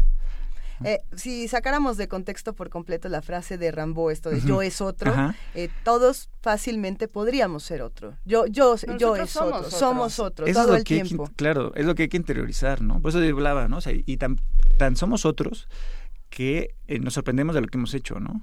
O sea, que nos arrepentimos, que tenemos dudas, ¿no? O sea, que cambiamos, ¿no? O sea, si tú te lees un libro a los 17 años y lo vuelves a releer a los 25 o a los 40, pues te das cuenta que has, o sea, tú has sido muchos, muchas personas a lo largo de una vida, ¿no? O sea, tú vamos mutando, ¿no? O sea, en realidad de, de cuentas, esta extrañeza hay que movilizarla hacia, digamos, hacia cuestiones más este más de calor, ¿no? Más amables, más, ¿no? O sea, al final de cuentas, si tú reconoces que tú también eres otro, bueno, pues es más fácil relacionarte con lo que no se asemeja, con lo que no es de aquí, con lo que parece ser el enemigo, ¿no? Pero habrá habrá quien diga, a ver, a mí no me, o sea, no tendría yo por qué compartir las preocupaciones de los demás, ¿no? O sea, yo sé que a lo mejor eh, alguien del otro lado del mundo podría sentirse como yo, o a lo mejor no. ¿Y cuál sería el problema de que todos fuéramos absolutamente diferentes? ¿No? De que, o sea, no lo sé. No, es raro, es raro.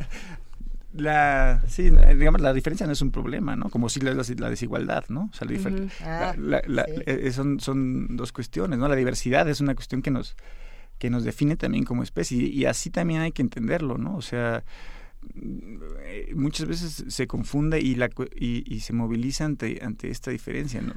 Pero entonces, la, perdón, la, ¿la diversidad determina la desigualdad? O no?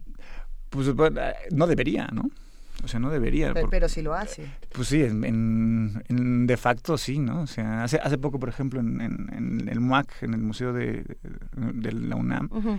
vi una exposición y había una obra de un artista, Santiago Sierra, un español, Ujú. que tenía una obra que se llamaba algo así como eh, Estudio de la piel de los caraqueños, ¿no? Y tenía un- era una especie de pantone, unas fotografías de las espaldas de, de, de un, no sé, de 20 o 30 eh, personas de Caracas y lo, como- como hizo todo un estudio de cuánto ganaban y todo esto y hizo una relación perfectamente de cómo entre más blanca es tu piel, eh, Más dinero ganas. ganas, ¿no? Que es una cuestión que todo el mundo intuye y, y esto, pero cuando lo ves así en una obra, esto es, es bastante No, cuando ves el dato duro, digamos, porque ya no hay, ya no hay para dónde hacerte. Si, si realmente está bien documentado y si es así. Sí, él se no hay. documentó mucho. Entonces, eh, y dices, bueno, cómo esta relación, esta variable, ¿no? Que es totalmente fortuita, porque uno no escoge el color de piel con el que, que tiene, ¿no? O sea, y cómo te determinan ciertas cuestiones. No debería, ¿no? La diversidad no debería ser esto, ¿no? Y, y, y, bueno, eso es otro tema, pero la, pero, pero sí vemos que es un, la- digamos, la,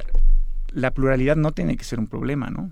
Más cuando somos todos, o sea, digamos, la, la semejanza es, o sea, lo que sorprende es la repetición, es la, es lo idéntico, ¿no? O sea, lo diferente no, ¿no?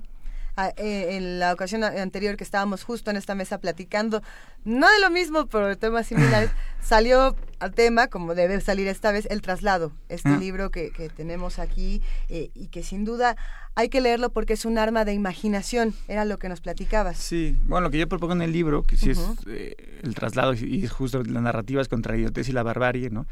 Es buscar ciertas eh, experiencias, ¿no? O sea, la imaginación, al final de cuentas, nos permite ponernos en el lugar de otras personas, ¿no? Para mí el traslado es eso, ese momento, aunque sea chiquito, muy breve, que por algunos instantes uno experimenta la vida desde los otros, desde los zapatos del otro, ¿no? Desde los ojos de la otra persona. Y eso es importante ética y políticamente, porque si uno ve la vida desde otra perspectiva, se da cuenta de que quizá uno actuaría diferente o como la otra persona de estar en sus zapatos, ¿no? Entonces rompe los prejuicios. Cuando tú lees una novela de una cultura extraña o, o- o- o una crónica periodística de lo que pasa a un migrante centroamericano al cruzar nuestro país o un, un- un migrante mexicano al cruzar la frontera norte, pues te puede movilizar mucho más, ¿no? Puede ser que te identifiques más, que te sorprendas identificándote con alguien que te han enseñado o que te han inculcado a temer, ¿no? Y, la, y, y esta, imagin esta, digamos, esta forma de imaginación, pues tiende puentes, ¿no? Entonces hay que buscar, digamos, qué clase de narrativas pueden luchar contra narrativas que son mucho más grandes, como el choque de civilizaciones, ¿no? Que dicen, bueno, no hay forma de ponerse de acuerdo porque quien tiene una religión diferente, quien tiene una cultura diferente, están condenados a un, a un tribalismo que, que no hay vuelta de hoja, ¿no? Entonces hay que buscar, en el libro busco yo ciertas crónicas periodísticas, ciertas novelas que creo que nos permiten, ciertos autores, porque hay muchos autores que eh, Keret, por ejemplo, otra vez salió el tema de Keret. Hay muchos autores que o vivieron lejos, o, o Amin Malouf, ¿no? que se consideran ellos mismos híbridos, que rompen muchas veces este estereotipo de que, la- de que de un parisino, ¿no? Hay parisinos que son libaneses, hay, hay parisinos que son mitad, no, no sé qué, o sea, son como las culturas en realidad a esta altura, y siempre lo han sido, somos híbridos, mestizos, entonces esto- defender esta cosa nostálgica de lo parisino, lo, porque luego caes también en lo que hacen los, los, los, terror- los- la lógica terrorista, o sea, lleva al extremo, porque el terrorista mata a una persona que es un símbolo del, del otro, o sea, no por su individualidad, sino Sí, porque sí. representa a Francia, porque representa lo impuro, o sea, es el estereotipo, ¿no? Entonces, e- esa lógica es la que tenemos que rechazar y buscar cómo separarnos de ella ahora, ¿no? Por eso preocupa, a mí me preocupa un poco la reacción que está viendo hasta ahorita, ¿no? Porque como que le engrasa las ruedas al mismo fundamentalista, ¿no? Es que eh, justamente era lo que lo que discutíamos ahora que hablábamos con un- el corresponsal en Bruselas.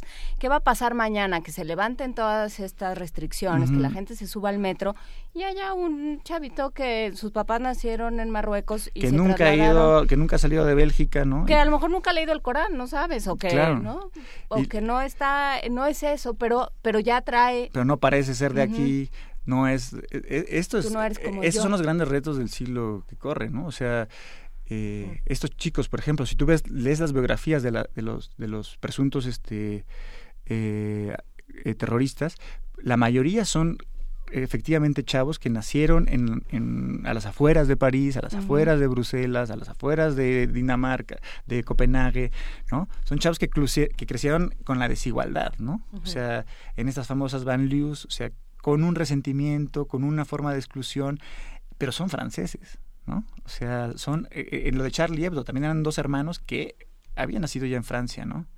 Y, pero que tienen estas etiquetas de sangre y piedra de que, bueno, nunca terminan de ser lo suficientemente franceses, ¿no? O sea, que, de entrada, por ser como son, ya son marginados y separados del resto del grupo. Pues sorprende, por ejemplo, si sigue llamando, eh, tendremos que también migrar de, etiquetas y de conceptos y categorías, ¿no? Cuando se habla de generaciones de segundas y terceras generaciones de migrantes a chicos que nunca han salido de ese barrio, que nunca han ido a Marruecos, o sea, pero ya nacen con la condición de migrante. Eres migrante, ¿no? Aunque nunca hayas salido de tu colonia. A ver, pero ¿cómo? Mm. Nos dice Manuel Defis, eh, detrás de los conflictos en Medio Oriente está el petróleo lo religioso es el catalizador de la violencia, sí, pero el discurso que se construye no, hemos oído hablar de petróleo. Eh, Puede ser que sí. No, efectivamente, digo, hay, hay cuestiones geopolíticas, este, ¿no? Siempre es, siempre es Irak, siempre es Kuwait, siempre es, ¿no? Pero también o sea, lo que digamos lo que estamos hablando aquí es cómo esos discursos no porque sí sí incitan al odio o sea el, el digamos el terrorista el terrorista busca es una violencia política específica en el sentido de que muchas veces le importa más que el número de víctimas el impacto no el efecto. Es una es una violencia que es psicológica no y que busca generar este clima de miedo. Entonces tú ves el éxito que tuvo este por cómo estamos no o sea este clima de desconfianza este clima de miedo que es muy peligroso y que hay, que buscar cómo darle la vuelta, ¿no? Sí, porque lo de París, o sea, fue el estadio de fútbol, ¿no? Claro. Fueron los lugares donde uno se siente, donde uno suelta el cuerpo. Es un mensaje, ¿no? O sea, es el estadio de fútbol, es la sala de conciertos y son las terrazas, ¿no? De los cafés, ¿no? Entonces, bueno, eso vida. Eso también explica los parisinos, por ejemplo, ahora París era una fiesta de Hemingway, sea el libro que está se agotó, ¿no? O sea, se compraban no sé cuántos ejemplares al día porque defender esta, esta forma de vida, ¿no? Pero, no sé, o sea, a, los dos días de que ocurre esto, la portada del de, último número de Charlie Hebdo era eh, este francés que estaba tomando su botella de champaña y le salían eh, los chorros por, por todo su cuerpo de los hoyos de los balazos, ¿no? Y lo que decía la portada era, ellos tienen las armas, que se jodan, nosotros tenemos la, champaña, ¿no? Y, y aunque, bueno, yo, yo, defiendo siempre la irreverencia de, de, este grupo, pero pero está o no está incitando a cae en este mismo de nosotros ellos, ¿no? ustedes tienen, o sea, es que básicamente ustedes tienen la, las armas pero nos la pelan porque nosotros tenemos la champaña, ¿no? Y es este discurso nosotros ellos. Entonces, eso cuando cuando caemos en ese juego, ¿qué es lo que buscan al final de cuentas, no? O sea, buscan la reacción, buscan la ira, buscan eh, ¿no?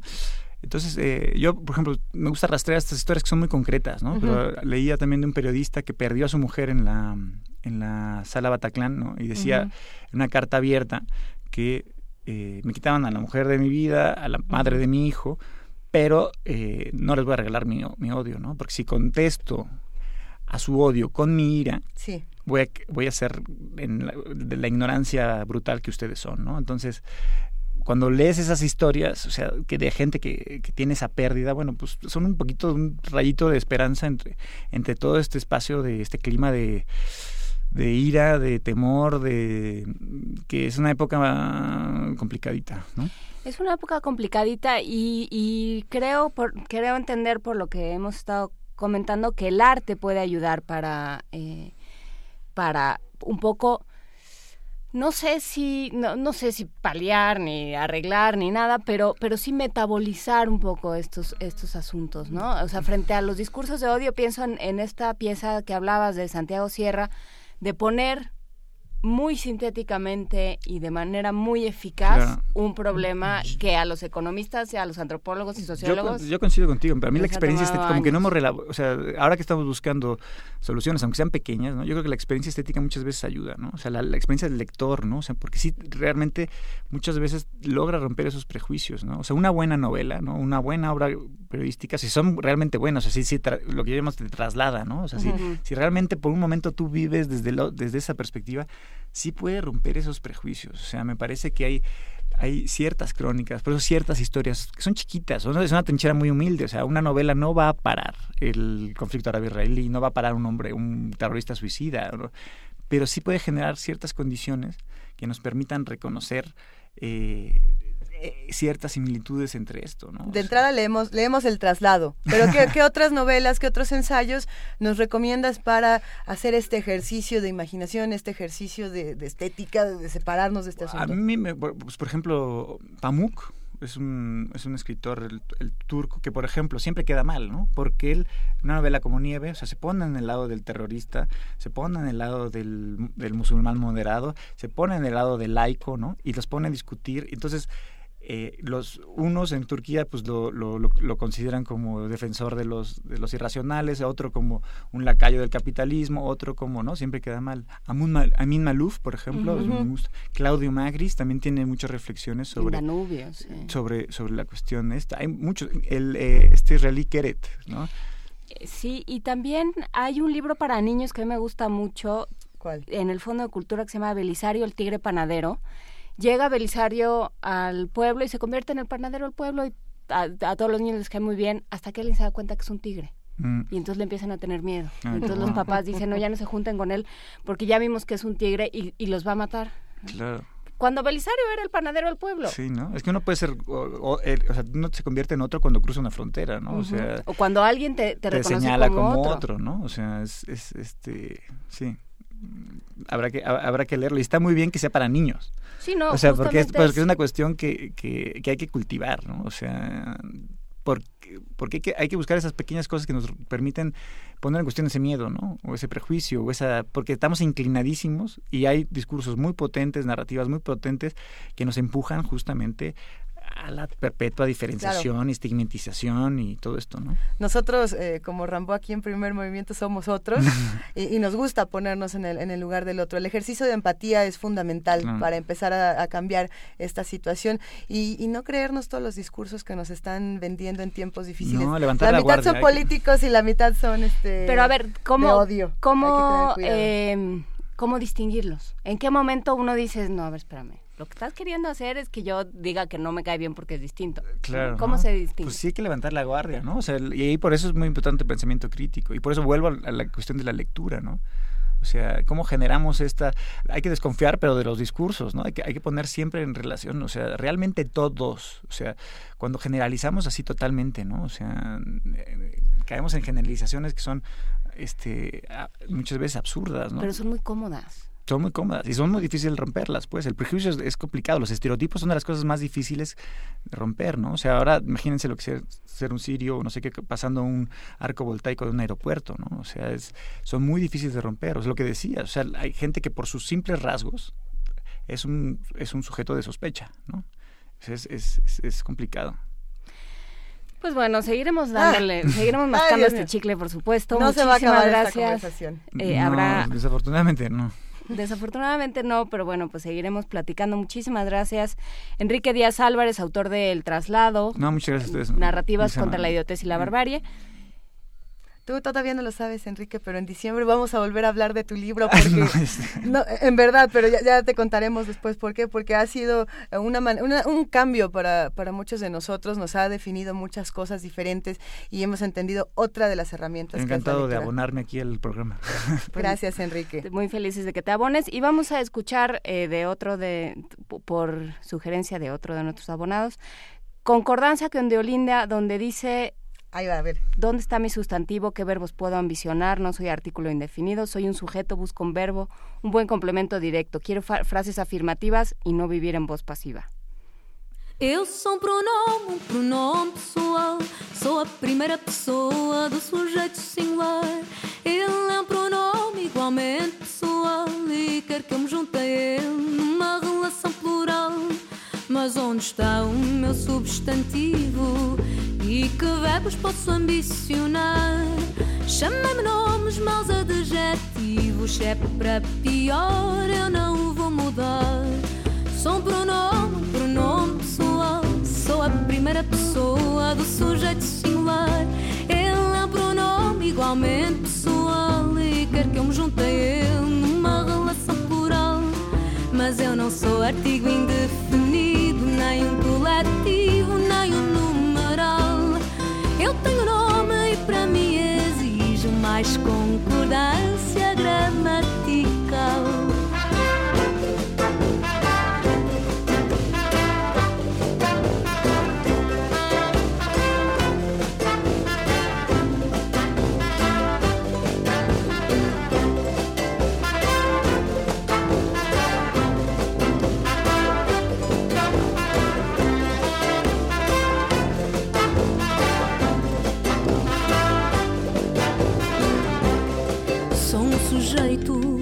Procuro um verbo e um bom complemento direto. Quero frases afirmativas e não viver em voz passiva. Somos sujeitos.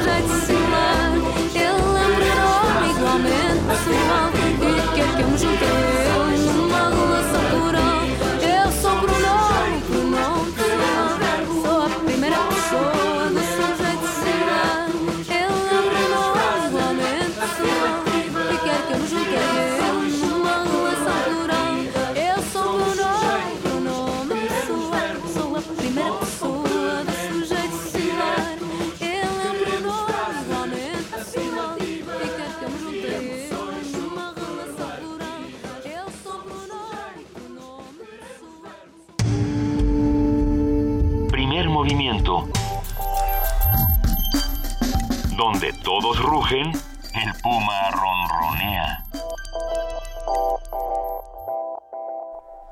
Son las 9 de la mañana con 45 minutos y después de esta conversación que tuvimos con Enrique Díaz Álvarez, es momento de que platiquemos con la doctora Mireya Imas. Ella es directora del Programa Universitario de Estrategias para la Sustentabilidad, el PUES. Buenos días, Mireya, ¿cómo estás? Muy buenos días, Luisa, Juan Inés, ¿cómo están? Saludos a todos Bien, los gracias. que nos escuchan. Cuéntanos eh, qué otras cosas pasan en París en estos días. Pues mira, ¿qué otras cosas pasan en París? Pobre París. Pobre Dicen que no hay plazo que no se cumpla ni deuda que no se pague. Entonces, este lunes, ya el 30 de noviembre, se cumple el plazo y arranca la cumbre climática en París. Y bueno, pase lo que pase en esta cumbre, pues vamos a tener que pagar la deuda ambiental y social que pues ya ha provocado el actual modelo de desarrollo. Digamos que el mundo llega a esta 21 conferencia de las partes, conocida también como COP21, pues entre, por un lado, nubarrones de guerra, la ciudad de París sitiada, y por el otro, el anuncio del observatorio de Mauna Loa de que no solamente ya hemos alcanzado las 400 partes por millón de CO2 en la atmósfera promedio, sino que es probable que este sea el último año en que la humanidad vivió en concentraciones por debajo de este límite. Digamos que prácticamente todos los que nos escuchan, pues nacimos por, men- por debajo de ese límite. Aunque también hay buenas noticias. Las principales potencias industriales van a la cumbre con compromisos de reducción de emisiones claros, conocidos como contribuciones nacionales previstas y determinadas. Aunque aún no se sabe si se va a lograr construir un mecanismo que las vuelva vinculantes, es decir, obligatorias y no nada más declaratorias. China ha prometido una reducción de 65%, Estados Unidos de 28%, ambos respecto al 2005. Más generosos, los europeos han prometido 40% de reducción, pero tomando como base las emisiones de 1990. India, Rusia y Brasil rondan el 30% más o menos, y México prometió una reducción de 25% o más si obtiene recursos y transferencias tecnológicas. En total, a la fecha, 156 países ya han registrado sus contribuciones nacionales previstas y determinadas.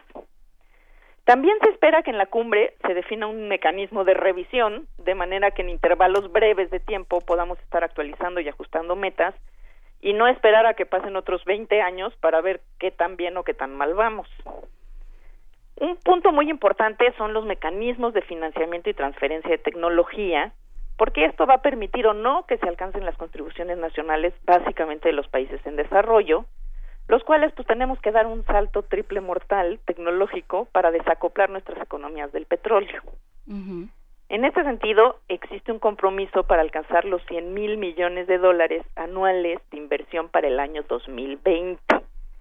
Y bueno, esto puede sonar a muchísimo dinero, pero si consideramos que los actuales subsidios anuales a los combustibles fósiles, que son los que nos tienen donde estamos, superan los 500 mil millones de dólares a nivel mundial, pues los 100 mil millones no parecen estar tan fuera del alcance. Ciertamente todas las economías, las, las en desarrollo y las desarrolladas, tenemos que desacoplar nuestro crecimiento de la quema de combustibles fósiles como principal motor de las economías. Esta es realmente la única opción para poder cumplir con lo necesario para evitar una catástrofe pues de mayores proporciones. Así la COP21 en París ocurre en un momento en el que ya no podemos parar la inercia del cambio climático que provocamos al modificar la química de la atmósfera terrestre pero sí podemos disminuir el ritmo y el alcance y las repercusiones del cambio. Tampoco vamos a evitar que los habitantes del atolón de Tuvalu o de las Islas Marshall se queden sin su hogar, sumándose a los miles de refugiados por las guerras y las crisis económicas. Pero podemos y debemos pugnar porque se tomen compromisos para atender a esas poblaciones que poca responsabilidad tienen en la actual crisis, pero pues que ciertamente están sufriendo ya las consecuencias. Las contribuciones nacionales previstas y determinadas que hasta la fecha han sido presentadas son aún insuficientes para evitar sobrepasar los dos grados Celsius de incremento de la temperatura promedio global del planeta. Es por ello que es urgente que las y los ciudadanos del mundo exijamos a la cumbre, como reunión de representantes de todos los países, es decir, nuestros representantes, que se porten a la altura del desafío que enfrentamos como humanidad y den la cara por las generaciones presentes y futuras. Y como bien dice José Mújica, el ser humano es una mezcla de egoísmo y solidaridad. El egoísmo que llevamos todos dentro nos permite luchar por nuestra familia, por nuestro grupo humano. Tiene sentido. La naturaleza no hace pavadas, hace cosas sensatas. Pero también nos dio la conciencia. Y esta nos da herramientas para poder contener el egoísmo. Eso es la civilización. Y así, invitamos a todas y todos a que estemos pendientes de la evolución de la COP21 y de las acciones que se convoquen para que la sociedad planetaria, es decir, todas y todos, hagamos pesar nuestra voz en país. Hoy la civilización depende de que rescatemos la ética, la otredad y lo colectivo como valores, como filosofía de vida. Y esa es la contribución del programa universitario de estrategias para la sustentabilidad del día de hoy. Wow. Eh, mire, ya es de vida o muerte el asunto. Pues no es de vida o muerte pues yo creo que inmediata, sí, ¿no? pero Pues ciertamente sí. el mundo va a, entraría en una espiral de cambio que pues para muchas muchas regiones del planeta se pone muy complicado de por sí y generalmente bueno pues quienes terminan pagando los platos rotos son las poblaciones más vulnerables aunque en este caso por ejemplo ya hay estudios de eh, lo que significaría el incremento de temperaturas y con ello el incremento de los niveles del mar. Y bueno, en este caso, pues incluso países eh, muy desarrollados como Estados Unidos sufrirían graves consecuencias, sobre todo en su costa este, ¿no? De donde tiene pues toda la zona de Nueva York, los Hamptons, Miami, etcétera. Son zonas que van a padecer muchísimo. Nosotros, nuestra zona de la península de Yucatán, o sea, realmente el impacto eh, va a ser indiscriminado. Ahora, lo que pasa es que hay unos que tienen más recursos para contender con esto que otros países, ¿no? Pues sí, pero el, el, el daño es, es general. Vamos a hablar la semana que entra más de este tema, ¿no? Mire ya. Por supuesto. Sí, pues vamos a tener que darle seguimiento a lo que esté pasando en París, cómo avanzan las pláticas, etcétera, ¿no? Bueno, pues aquí, aquí esperaremos al pues. Con ilusión. Segurísimo. Les Pues mando sí. un beso muy grande. Muchas gracias, Gracias, Mireya. Mireya. Hasta luego. Hasta pronto. Primer movimiento. Donde la raza habla.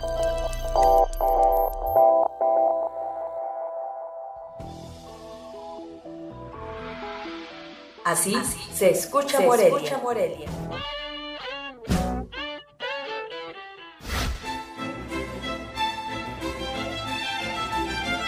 México aún no entra de lleno al mundo de la música barroca, motivo por el cual la Orquesta Barroca Mexicana se ha dado a la tarea de interpretar con excelencia la música de los grandes maestros del periodo barroco, tales como Vivaldi, Bach y Faco, entre otros. La Orquesta Barroca Mexicana aspira a ser una agrupación reconocida internacionalmente por su estilo de tocar y no por utilizar instrumentos originales. En rueda de prensa, el maestro Miguel Lawrence dijo que lo más importante de la música antigua son los conceptos estéticos que se derivan del uso de la misma, más allá de la calidad sonora de cada instrumento.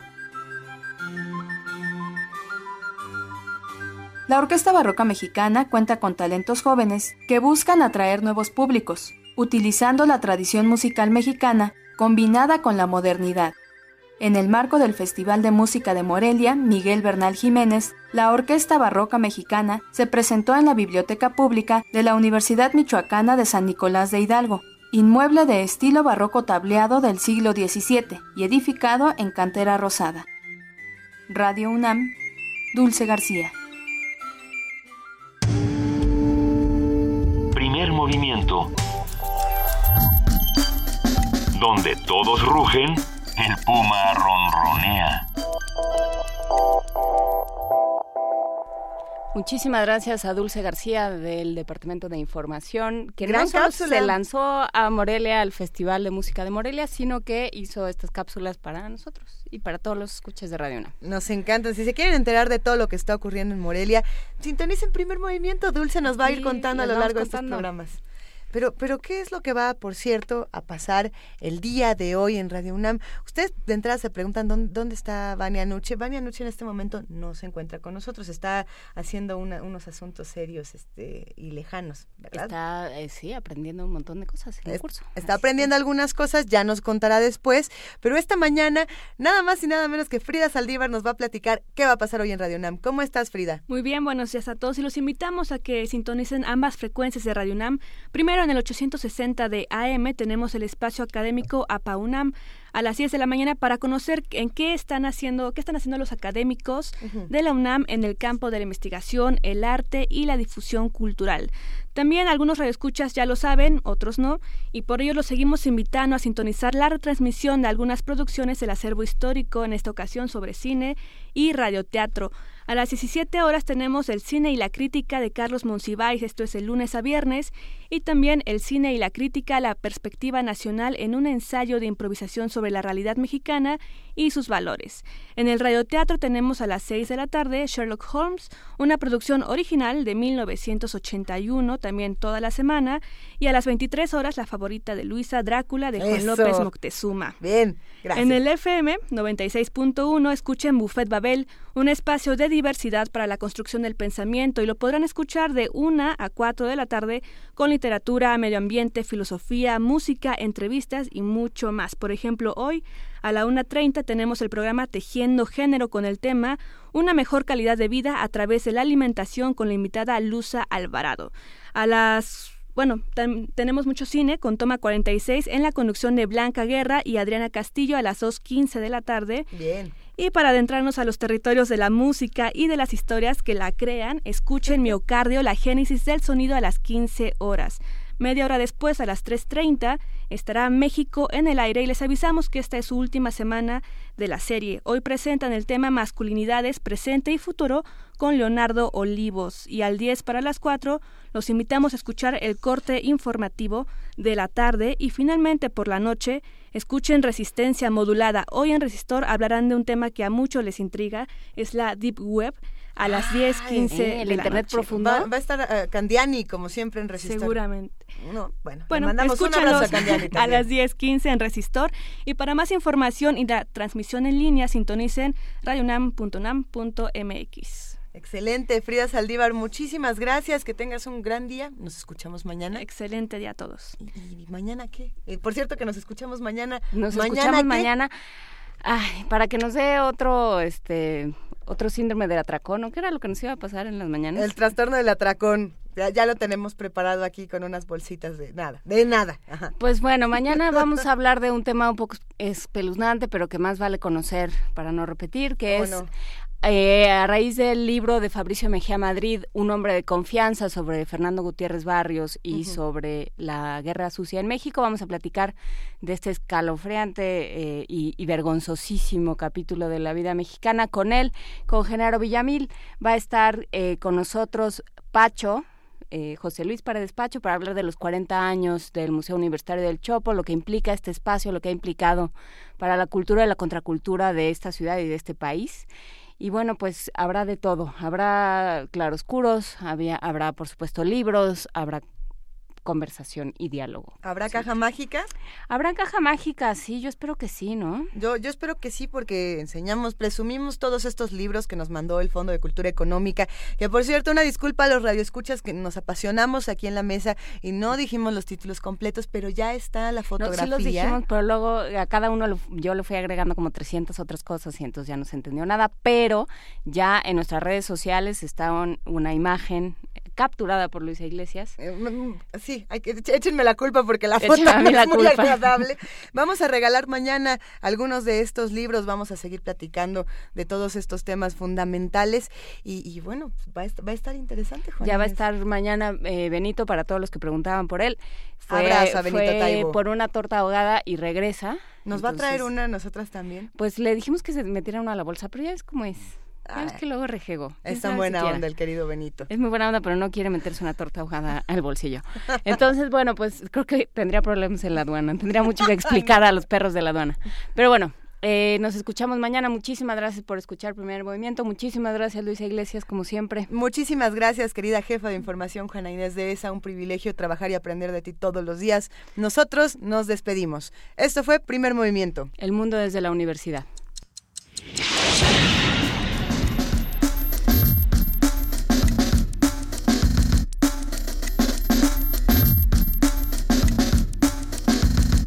La Coordinación de Difusión Cultural de la UNAM y Radio UNAM presentaron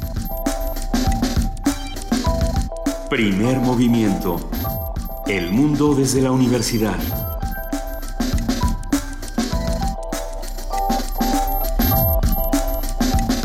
Operación técnica Arturo González. Información Antonio Quijano, Amalia Fernández, Miriam Trejo, Dulce García, Cindy Pérez Ramírez, Cristina Godínez, Abraham Menchaca, Vania Nuche y Patricia Palacios. Producción Silvia Cruz Jiménez, Frida Saldívar, Paco Ángeles, Ameyali Fernández y Tamara Quirós.